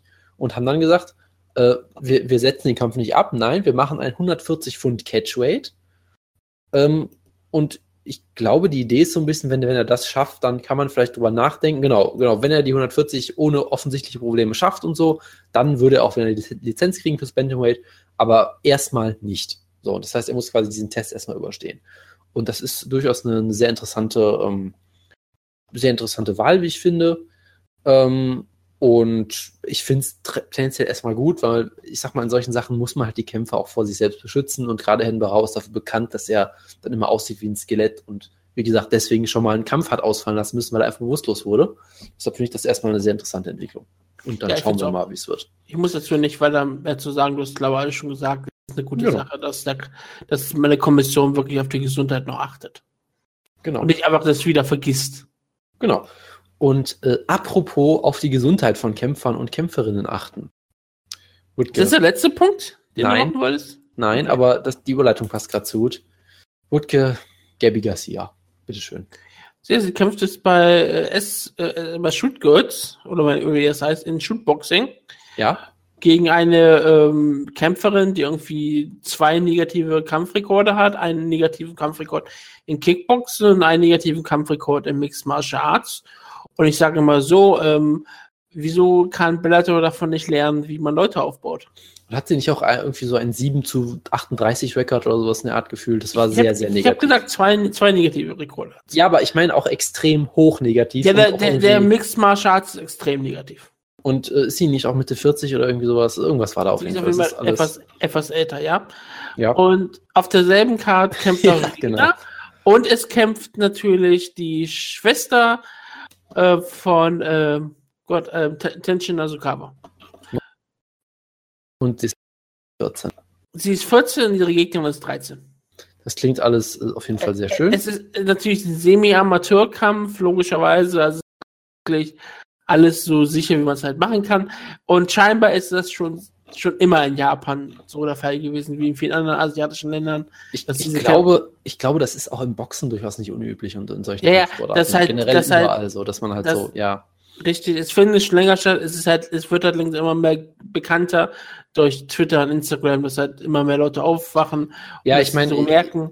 Ich meine, die, diese ganz große Story war halt diese, wie heißt diese Momo da, die zwölf ist ja? Und gegen eine äh, erwachsene Frau gekämpft Genau, eine 24-Jährige gekämpft hat und sie besiegt hat. Das war halt, das war halt mal so richtig absurd, ne?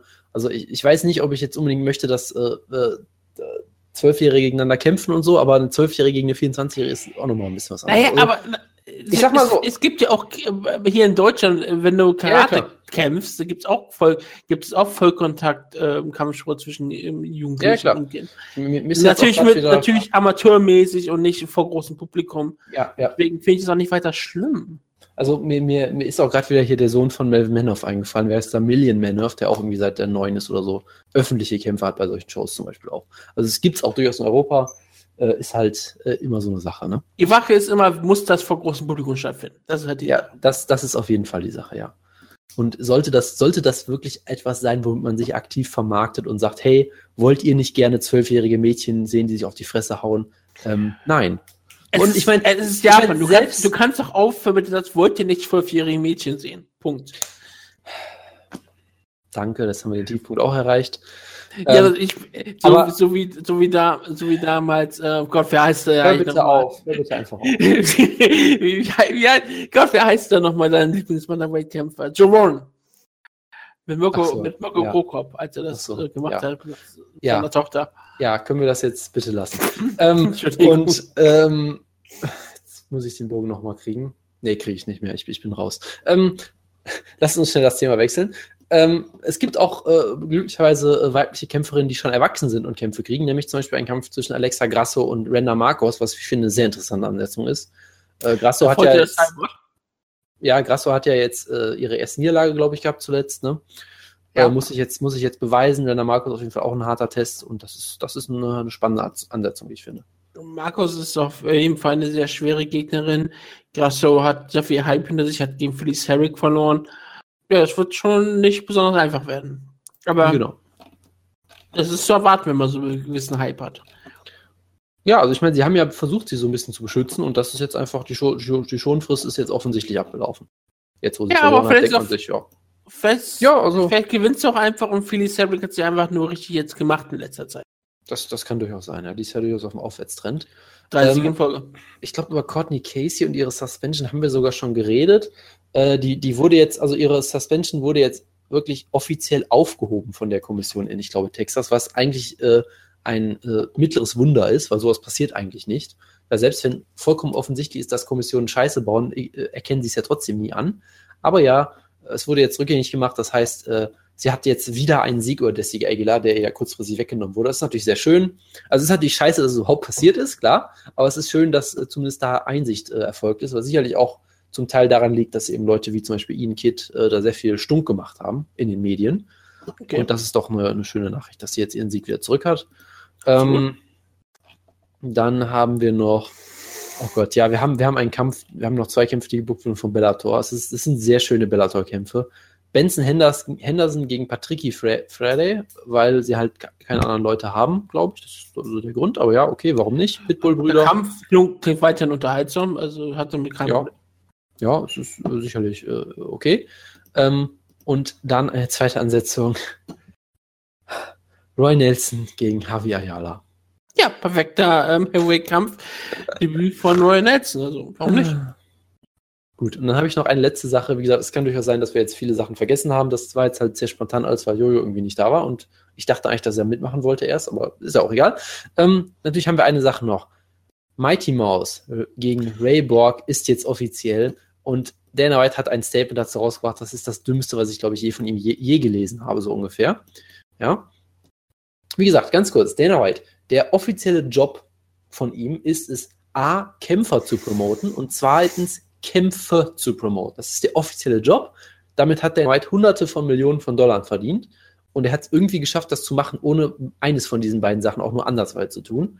Nämlich er hat wirklich in einem von Sarkasmus triefenden Statement sowas gesagt, ja, ihr wollt Ray Borg haben, dann kriegt ihr ihn halt. Ich bin sicher, die Fans sind begeistert. Ich bin sicher, wir werden total viele Tickets verkaufen. Und ich bin sicher, das wird ein Riesenerfolg, der Pay-Per-View. Wink, wink. Das hat Dana White offen, offen so gesagt. Er hat offen gesagt, hey, dieser Kampf ist scheiße, bitte guckt ihn euch nicht an. Ich bin nämlich kein Promoter und ich möchte alle, ich möchte, dass ihr, dass ihr Mighty Mouse äh, den Kampf nicht guckt, weil es ist mir deutlich wichtiger, dass ich meine, meine persönlichen äh, Streitereien äh, äh, validieren kann, als dass ich Geld verdiene. Und er hat auch die, ähm, die bekannten Discord-Posts von Dimitri Johnson auch genommen. Da haben sich ein paar Sachen rausgepickt, sie falsch wiedergegeben und dann so seine Meinung wiedergegeben, dass Johnson einfach nur am Weinen und am ähm, Dodgen ist, dass er halt nicht gegen Dillashaw kämpfen möchte. Ja, Und dass er sich nur aufregt. Ja, ähm, das ist Dana White. Dazu muss man nichts weiter sagen. Damit schließen wir die Newsjacke, sagen wir mal so. Und wir Ja. kommen zum Serientäter. Und das bist du diese Woche. Und du darfst eine Main, äh, einen Maincard-Kampf aus. Maincard. Yep. Das Sag mal, ist- sag, das sag mal ist- froh, dass es Maincard ist. Ist jetzt schon relativ offensichtlich, was das wird, oder? Ich hoffe nicht, dass es Curtis Blades gegen Daniel Malanchuk wird. Das, wollte ich jetzt erst als Witz machen. Nein, es, es muss natürlich, es muss natürlich YOLO gegen Bobby Knuckles werden, verdammt nochmal. Es geht nicht anders. Okay, Es geht okay. nicht anders. Okay, okay. Vor allem halt, weil das ein sehr enger Kampf ist, wo man auch sehr gut äh, beide Seiten argumentieren kann. Deshalb finde ich das auch von, vom Sportlichen sehr spannend, da einen Serientäter so zu nehmen. Ich werde, ähm, ich muss es nachher eintragen, denn ich werde mit dem Main Event gleich mal anfangen. Jo. Dann kommen zu UFC 213, Nunes gegen Shevchenko. Und das ist die Nummer 1 und die Nummer 2 im Bantamweight aktuell. Und das ist auch absolut ein Top-Kampf. Beide haben 14 Siege, was auch sehr schön ist. Nunes hat vier Niederlagen, Shevchenko hat zwei. Sie hatten schon mal einen Kampf gegeneinander, den hat Nunes damals gewonnen. Und sie hat damals auch den Kampf so gewonnen, wie die Karriere von Nunes aktuell mehr oder weniger ist, seitdem sie eigentlich mit dem Ketzingano-Kampf angefangen. Nunes hat eine spannende Karriere, hinter sich, wie häufig schon gesprochen hat. Sie hat den ersten sie damals verloren und später nochmal gegen Kämpferin wegen Sarah Ali und Alexis Davis verloren. Aber seit sie in der UFC ist, hat sie eine einzige Niederlage und das gegen Ketzingano, als Ketzingano auf ihren Höhepunkt war. Und man sollte nicht vergessen, Amanda Nunes hat diesen Kampf lange Zeit ganz klar gewonnen gehabt. Sie hat Ketzigano ziemlich klar besiegt gehabt und dann ist sie mehr oder weniger auseinandergefallen, konditionell. Und Ketzigano hat sie dann brutal zerstört in der letzten Runde. Und daraus hat auf jeden Fall mal nur hoffentlich die richtigen Schlüsse gezogen.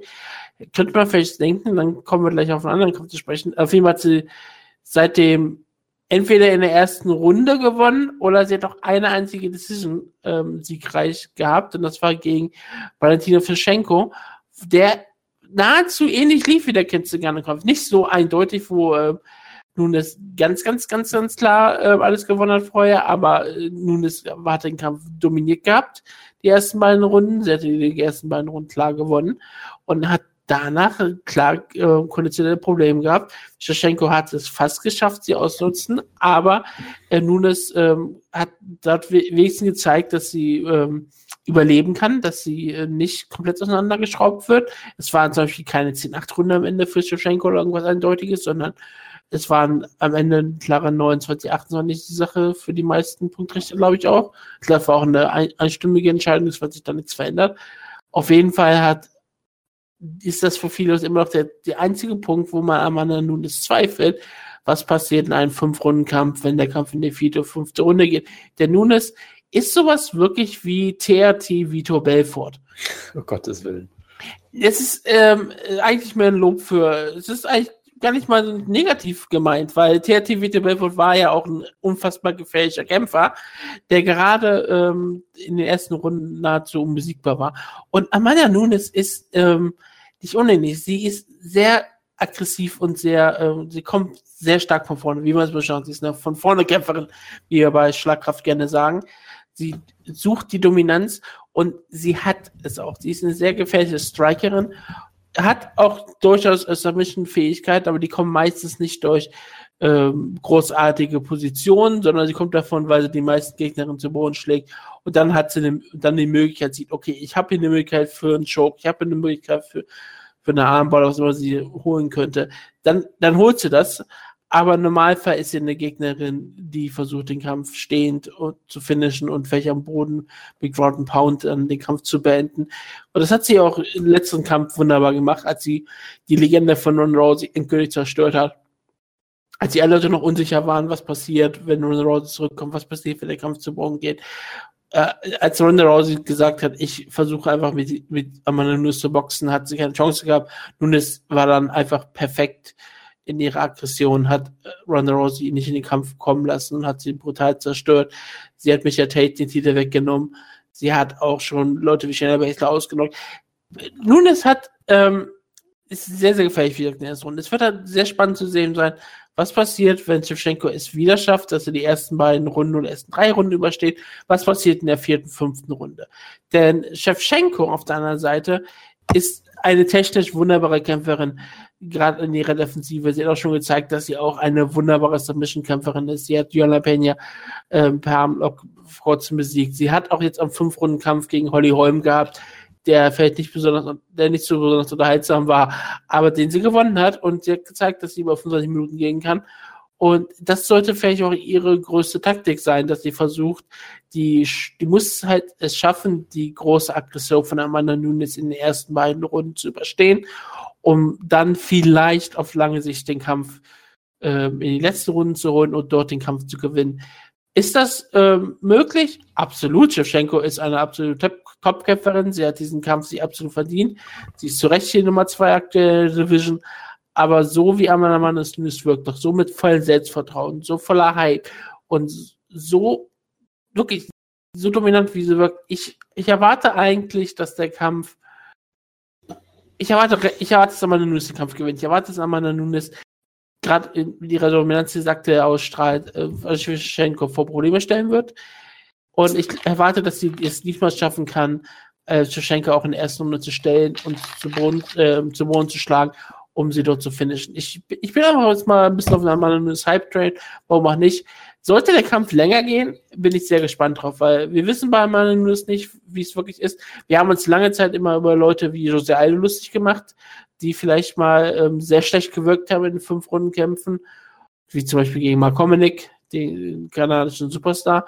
Aber ähm, irgendwann hat sich auch Jose Aldo sehr gewandelt und dann hat er eigentlich keine großen äh, konditionellen Probleme mehr gehabt. Wir wissen nicht, was Amanda Nunes in der fünften Runde macht. Vielleicht kämpft sie diesen Kampf auch komplett anders. Vielleicht kann sie mit mehr kontrollierter Offensive durchgehen. Ich bin auf jeden Fall sehr gespannt. Ich, erwarte, ich, tippe einfach auf Amanda Nunes. Ich tippe, dass Amanda Nunes den Kampf in der ersten oder zweiten Runde finisht.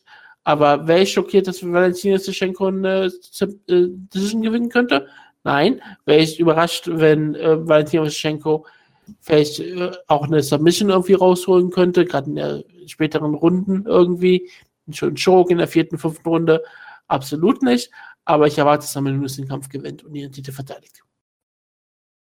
Gut, das war jetzt ein, ein Jonas-esker äh, Monolog hier von dir, das ist sehr schön.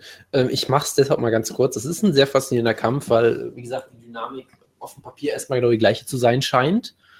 Äh, wie du ja schon schön gesagt hast, ähm, ich, ich sehe ihn, ich, ich weiß es echt nicht. Ich, jedes Mal, wenn ich drüber nachdenke, tippe ich ihn irgendwie anders, weil ich denke, nein, vielleicht schafft nur es diesmal wirklich einen Sack zuzumachen oder vielleicht hat sie auch es wirklich geschafft, an ihrer Kondition ein bisschen zu arbeiten. Ich meine, sie war ja auch, glaube ich, so jemand, die äh, äh, erst seit sehr kurzer Zeit wirklich Fulltime trainieren kann. So, das kann ja auch einen Effekt haben, ne? gerade wenn du halt absolut jemand wie sie bist, die sehr explosiv ist, sehr aggressiv, dass du einfach dein Pulver ein bisschen verschießt, auch vielleicht weil du unerfahren bist, nicht die besten Trainingsmethoden hat.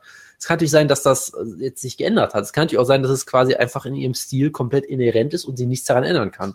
Gibt ist ja sie nicht erst, Entschuldigung, dass ich anspreche, ist sie nicht ja? erst wirklich zum American Top Team, du hast gewechselt vor dem Titelkampf gegen Tate?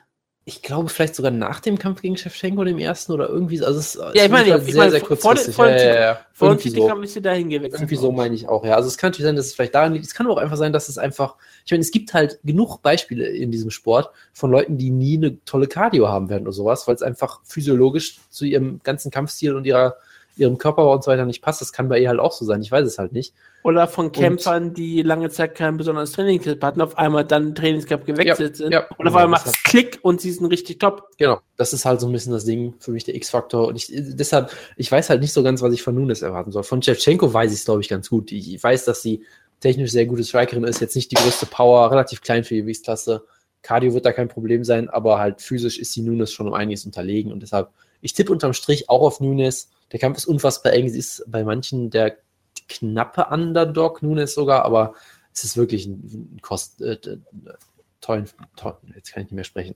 Wie nennt man das nochmal? Toss-Up, ja genau. Jetzt wollte ich irgendwie ein Toss-Up, ja. Mix, Mixwort aus Coinflip und Toss-Up bilden, das hat irgendwie nicht geklappt. Aber ja, das ist halt. Coin-Toss, wolltest du ja, sagen. Ja, genau, ein, ein Coin-Toss.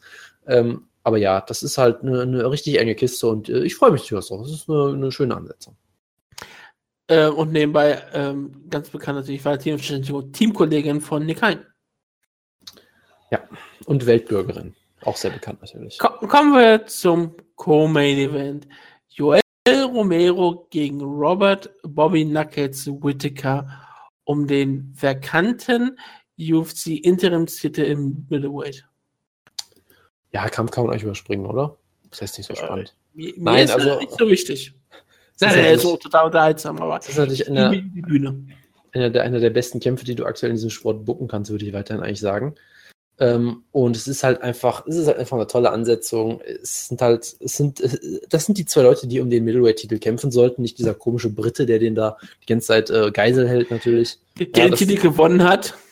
Ja, und dann sich, sich dann verpisst hat und äh, gesagt hat, ich verkämpfe jetzt, ich kämpfe jetzt demnächst gegen äh, den liebsten MMA-Großvater, ja, statt irgendwie gegen relevante Contender, aber gut. Ähm, auf jeden Fall. Gegen den Nummer 1 Herausforderer? Ja, genau, gegen den hat er gekämpft, ganz genau. Ähm, und jetzt haben wir halt diesen Kampf, die aktuell vielleicht zwei besten Middleweights der Welt, beide auf einem phänomenalen Run. Ich glaube, Yolo Romero ist ungefähr 30 Jahre älter als Bobby Knuckles, was natürlich auch sehr schön ist. Und du hast halt diese beiden Leute, ich meine, Yolo, was muss man noch groß drüber sagen? Er ist halt der vielleicht beste Athlet, den dieser Sport hier gesehen hat. Er hat einen unfassbar merkwürdigen Stil. Er hat halt dieses, äh, diese Spezialität, dass er in der dritten Runde einfach in dein Gesicht reinspringt und alles explodiert und der Kampf ist vorbei. Hat, ich glaube, fünf Stoppage in der dritten Runde, obwohl er immer so aussieht, als wäre er nach der zweiten Runde schon konditionell kom komplett tot und denkt einfach, nö, ich mache jetzt mal den, den Sack eben zu und knock dich brutal aus. Das ist ein sehr interessanter Stil auf jeden Fall. Ähm, und ich meine, Bobby Knuckles halt etwas traditioneller, sagen wir mal, von, von seiner Herangehensweise sicherlich ein sehr guter Boxer, gute Takedown-Defense, äh, hat jemand, was ich immer sehr schön finde, der halt wirklich von, der, von dem Gewichtsklassenwechsel nach oben profitiert hat und dadurch besser geworden ist sogar noch statt eben immer mehr zu cutten, der einfach jetzt unfassbar schnell ist fürs Middleweight, seine Knockout-Power vollkommen bewahrt hat und äh, ein sehr guter Puncher ist, Jacare zuletzt äh, ziemlich äh, auseinandergeschraubt hat und halt eine wunderbare Siegesserie hat jetzt in, in, letzten, in letzter Zeit sie aufgebaut hat. Und das ist halt ein traumhafter Kampf. Für mich einer der besten, die du aktuell bucken kannst im Sport. Zwei der unterhaltsamsten und, und äh, brutalsten Kämpfer aktuell in der Division auf jeden Fall. Und das kann eigentlich nur ein Feuerwerk werden. Und ähm, ich mache es vielleicht etwas kürzer, weil es doch schon etwas später wird und ich kann eh nicht äh, irgendwie so tun, als würde ich den Kampf analysieren, weil es ist halt ein Yolo Romero-Kampf. Deshalb wird natürlich Yolo Romero gewinnen, indem er ihm ins Gesicht springt, würde ich mal vermuten.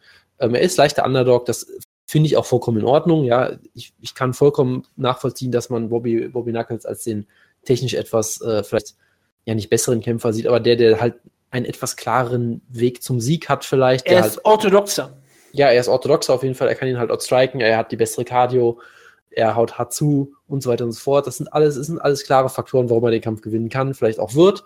Aber es ist Yolo Romero. Ja, das funktioniert einfach nicht. Du kannst Yolo Romero nicht, äh, nicht so besiegen. Du kannst ihn überhaupt nicht besiegen. Er ist ein kubanischer Gott. Und er wird vermutlich äh, zwei Runden lang nichts machen, die ganze Zeit rum, mit seinen Fäusten rumfummeln und so, so ähm, äh, halt Feints machen, ohne wirklich was zu schlagen. Und dann irgendwann wird er halt Robert Hüttiger ausnocken mit einem Capoeira-Kick und es wird großartig und ich freue mich drauf. Es ist daher so ein beeindruckender Kampf, weil es wirklich, wirklich ein, eine orthodoxer Kämpfer gegen einen, den unorthodoxesten Kämpfer, den du dir vorstellen kannst. Klar, Robert Whittaker, äh, du weißt halt, was er hat. Er ist halt ein, sehr, ein guter Ringer, er ist ein sehr guter Striker, er ist sehr gefährlich, er kann, er hat gute Kondition. Er ist halt das, was du dir von einem Mixed Martial Arts Kämpfer vorstellst, gerade auf dem Middleweight Niveau, dass er sich bewiesen, dass er auf, auf so einem Top-Niveau ist im Middleweight, aber du weißt genau, was er tut. Er kann ja. Leute wie Derek Bronson ausnocken, er kann äh, auf einmal gegen Jacare Souza äh, über sich hinauswachsen, ihn ausnocken, er kann ähm, eine Decision über Raya Hall holen. Du weißt halt genau, okay, das ist Robert Whittaker, Du hast ihn schon, schon wunderbar beschrieben, da muss ich nichts weiter machen. Und das ist Robert Whittaker. Fertig. Punkt. Aus. Jo Romero weißt du halt wirklich nie. Jo Romero kann eindeutig gegen Tim Kennedy verlieren und über, ja, ja. er hat den Kampf bis dahin absolut verloren gehabt. Er könnte ausgenockt werden, kann sich dann eine Minute auf dem Stuhl ausruhen und dann, und, und, dann zurück auf einmal, obwohl er ausgenockt wurde, auf eine Minute war, zurückkommen und Tim Kennedy brutal ausnocken er ist auch jemand wie, er kann auf einmal die Maschine mit einem brutalen Elbow ausnocken. Er kann Leuten ins Gesicht springen und ihnen das komplette Gehirn zerschießen.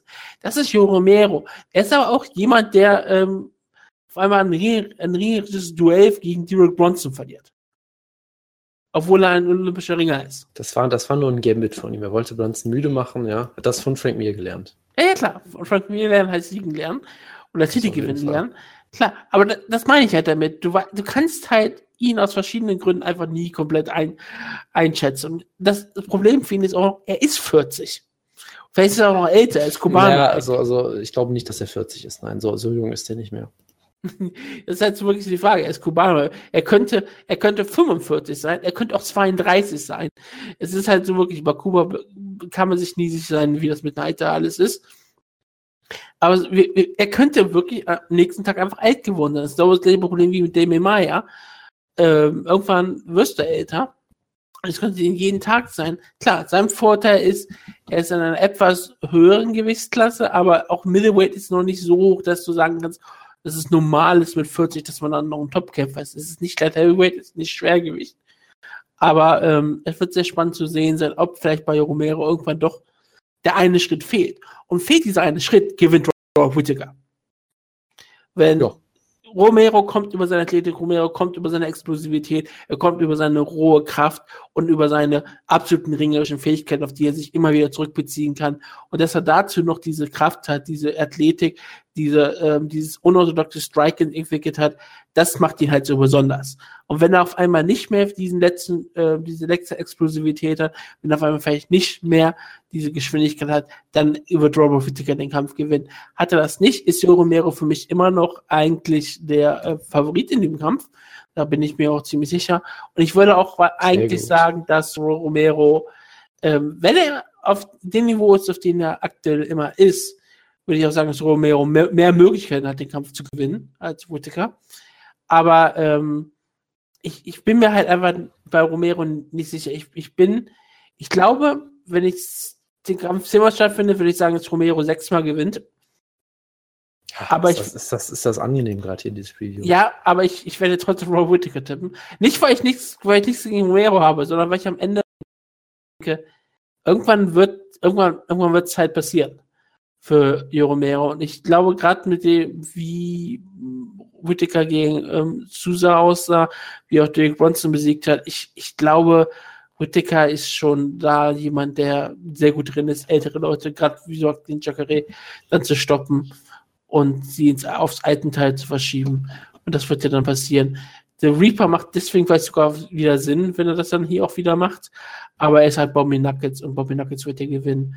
Ähm, Rob Whittaker gewinnt in der dritten Runde per Knockout. Gut. Was hast du jetzt nochmal getippt? Entschuldigung. Du, äh, du hast ja von mir getippt, vermutlich. Äh, ja, und natürlich tippe ich auf K.O. in der dritten Runde, weil er halt immer so gewinnt. Das ist doch vollkommen das, logisch. Das ist klar. Okay, dann haben wir das, habe ich jetzt das eingetragen. Und dann kommen wir zum nächsten Kampf. Und ich weiß nicht, wie das jetzt ist, weil das, das wird sich noch generell umentscheiden bei der UFC so ein bisschen. Hier bei äh, Tepotich ist es gerade Curtis Blades gegen Daniel Malunchuk.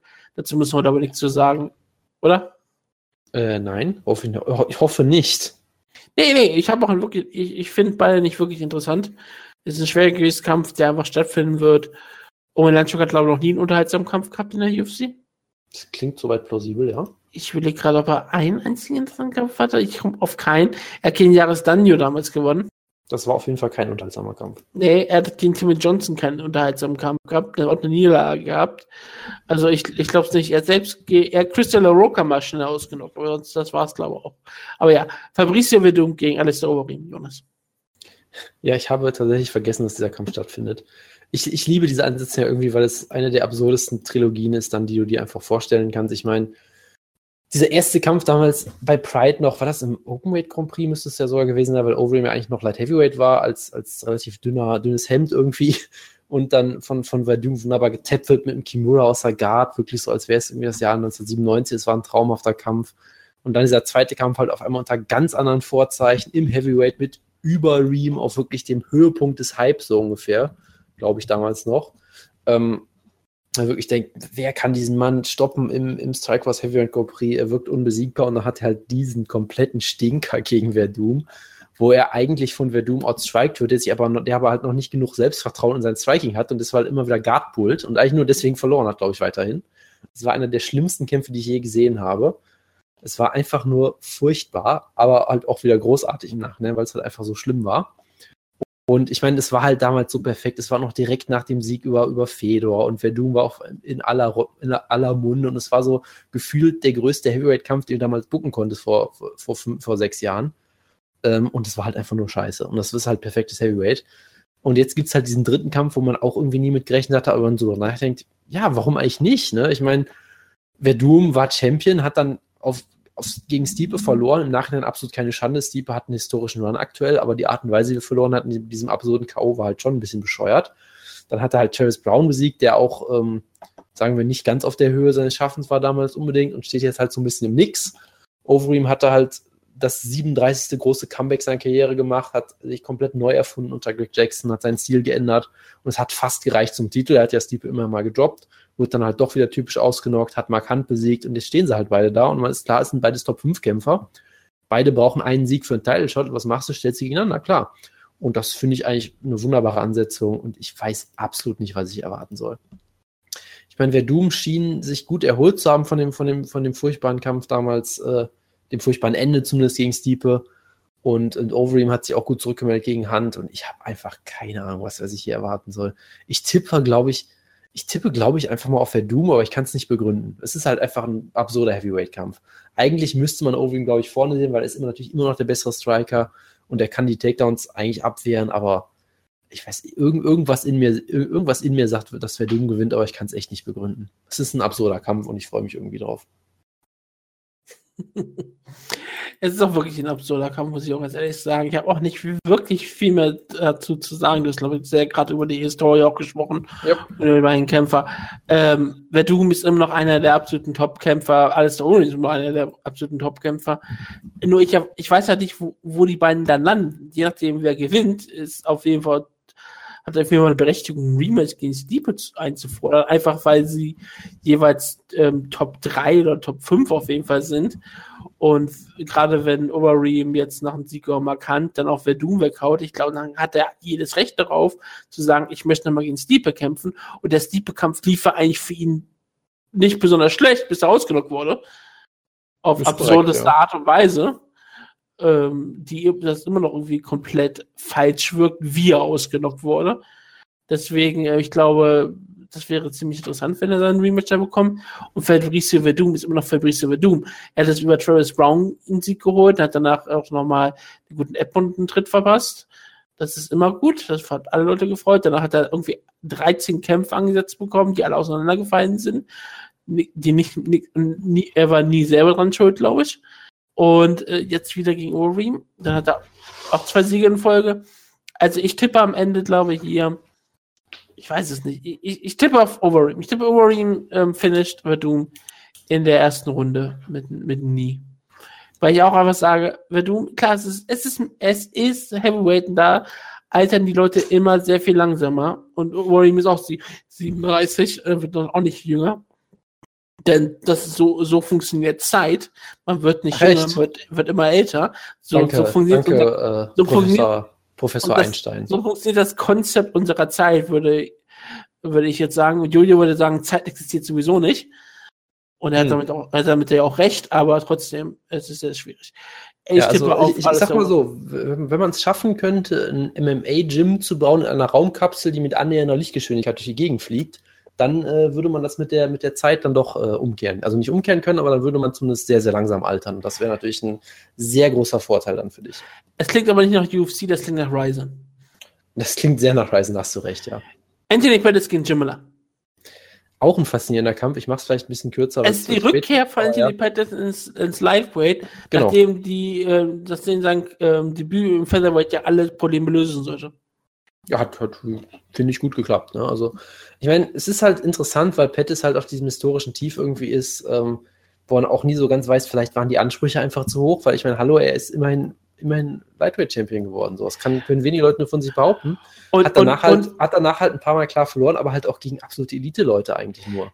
Der einzige, der so ein bisschen wegfällt, ist schon, wenn du sagst, dass Edson Barbosa jemand ist, äh, der vielleicht. Nein, Edson der, Barbosa ist für mich ein Elite-Kämpfer. Ja, ich, ich meine nur, wenn, wenn du, wenn du sagen, sagen musst, okay, Edson Barbosa ist vielleicht die schlimmste Niederlage, die du hast, in Ja. dieser Reihe. Der hat noch Niederlage gegen Clay Guida, das war am Anfang seiner noch Ja, das, das ist ein bisschen was anderes jetzt. Und Clay Guida war damals auch ziemlich unangenehm, deswegen kann man auch gegen verlieren.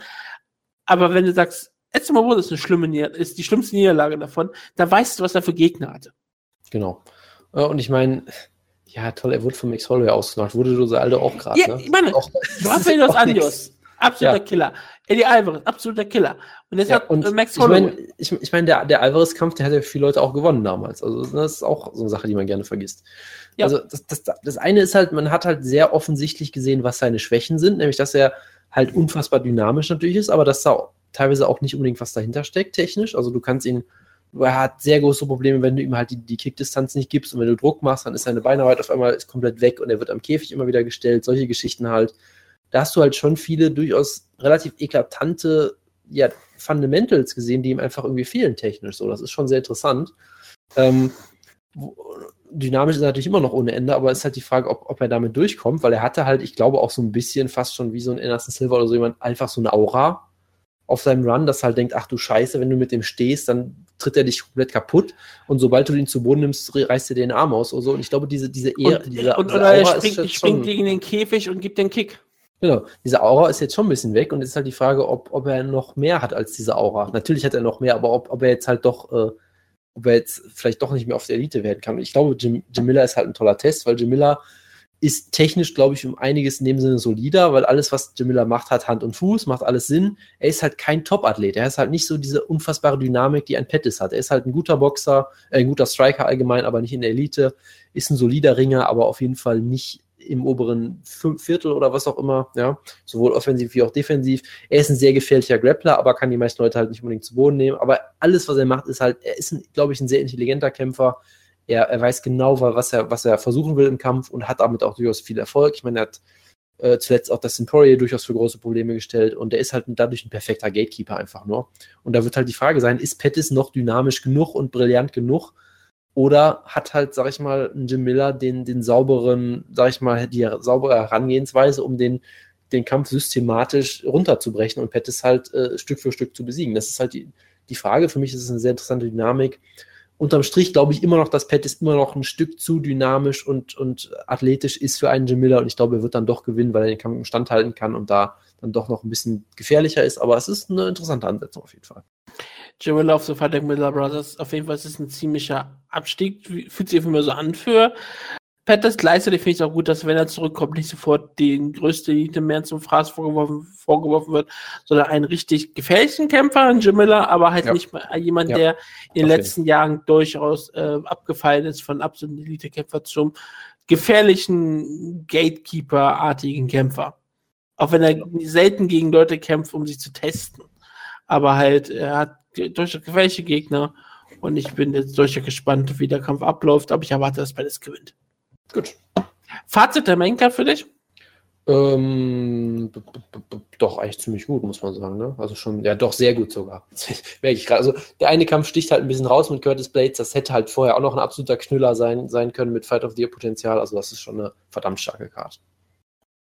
Ja, das, das, freut mich auf jeden Fall. Ich würde mich anschließen, es ist eine ziemlich starke Karte. Äh, ich sage immer noch, egal ob man in den News dabei ist, sie verdient ja Aufmerksamkeit und Joe Romero Whittaker ist stark. Es fehlt dieser riesengroße Starkampf, ne? Ja, schon, aber das ist mir halt egal in dem Sinne. Ne? Also es fehlt halt, es fehlt halt dahingehend, dass es, glaube ich, kein riesig großer Pay-Per-View-Erfolg wird natürlich. Aber ja. für mich ist es vollkommen ausreichend und vollkommen zufriedenstellend, weil das halt zwei sportlich für mich wunderbare Kämpfe sind. Es fehlt die Mitte Chancen auf der Karte ich brauche jetzt auch nicht drei Titelkämpfe auf einer Karte. Das ist schon in Ordnung alles so. Ich möchte mich nicht beschweren. Wir haben, äh, jetzt machen wir dasselbe Spiel wie bei vorher. Ich sag den Kampf. Ja. Und du kannst jederzeit was dazu sagen oder halt nichts. Ja. Terrence Brown gegen Alexei Olynyk. Ja, Heavyweight ist bizarr und der Kampf ist vollkommen bizarr. Ich hoffe natürlich, dass Terrence Brown ihn komplett verprügelt und dann in einen Ezekiel-Joke reinrennt. Sonst habe ich dazu keine ernsthaften Meinungen. Ich habe auch keine ernsthaften Meinungen. Ich, ich, ich bin vielleicht okay gewesen, dass Terrence Brown auf kämpft. Es ist mir, äh, ich hatte lange Zeit nicht auf der Liste gehabt, deswegen, hä? Alexei Olenek, ja, ist, ist okay, aber kein unterhaltsamer Kämpfer. Ist mir eigentlich relativ egal. Ich tippe Olenek, weil ich nicht auf Terrence Brown tippen kann. Wir haben Chet Priest gegen Brian Camosi. Nein. Doch, den haben wir auf der Karte, Kampf. Ja, aber ich rede nicht drüber. Ah, okay. Das ist, das ist in Ordnung. Thiago nicht Big Monster Santos gegen Gerhard Meerschardt. Thiago Santos ist immer unterhaltsam als Striker, guter Actionkämpfer, kann man sich angucken. John Mean ist zurück. Glaub, ja. Gegen Belal Mohammed. Es ist sehr, es ist sehr schön, ja. Das ist, ist das der Comeback-Kampf von John Mean? Nee, oder? Nein, er hat schon gegen. Ach, stimmt, er hat ja gegen, gegen, gegen Mick gekämpft, ja, stimmt. Wir hatten auch vergessen, dass äh, Derek Lewis sein Karriereende beendet hat. Nach einer Woche, fällt mir gerade ein. Ähm, aber ja. Nee, also Jordan Mean, äh, er wird, glaube ich, nie mehr in die Elite kommen, so ganz, hat vielleicht einfach sich zu früh äh, sein Pulver verschossen, irgendwie zu früh angefangen, keine Ahnung, aber er ist immer noch That's she said. Ja, er ist immer noch ein, ein technisch, da, da gibt es ja auch Lösungen gegen. Das ist ja kein, kein äh, keine Schande. da, kann man, da kann man was gegen machen, das ist ja okay. Ähm, nein, da aber. Gibt auch was von Ratio vor. Ja, da gibt es vielleicht, vielleicht gibt es auch äh, für, für ähm, vielleicht gibt es ja auch für Jordan Mean was äh, von Mark Wahlberg, man weiß es ja nicht. Also, oder, oder von Cornuts oder von Science. Ja, genau. Also äh, immer noch natürlich technisch sehr, sehr schön.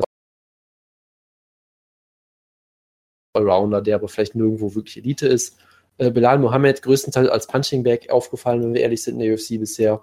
Und äh, deshalb glaube ich, dass ähm, Jordan Mean hier gewinnen wird. Ich meine, Bilal ist sicherlich kein schlechter Kämpfer, aber bisher lief es für ihn jetzt nur so durchwachsen, glaube ich. Und ich glaube, das wird sich hier fortsetzen. Rob Font gegen Douglas Andrade. Äh, Rob Font ist ein interessanter Kämpfer, aber äh, ist halt, ist halt Bantamweight, das ist ja ziemlich stacked aktuell.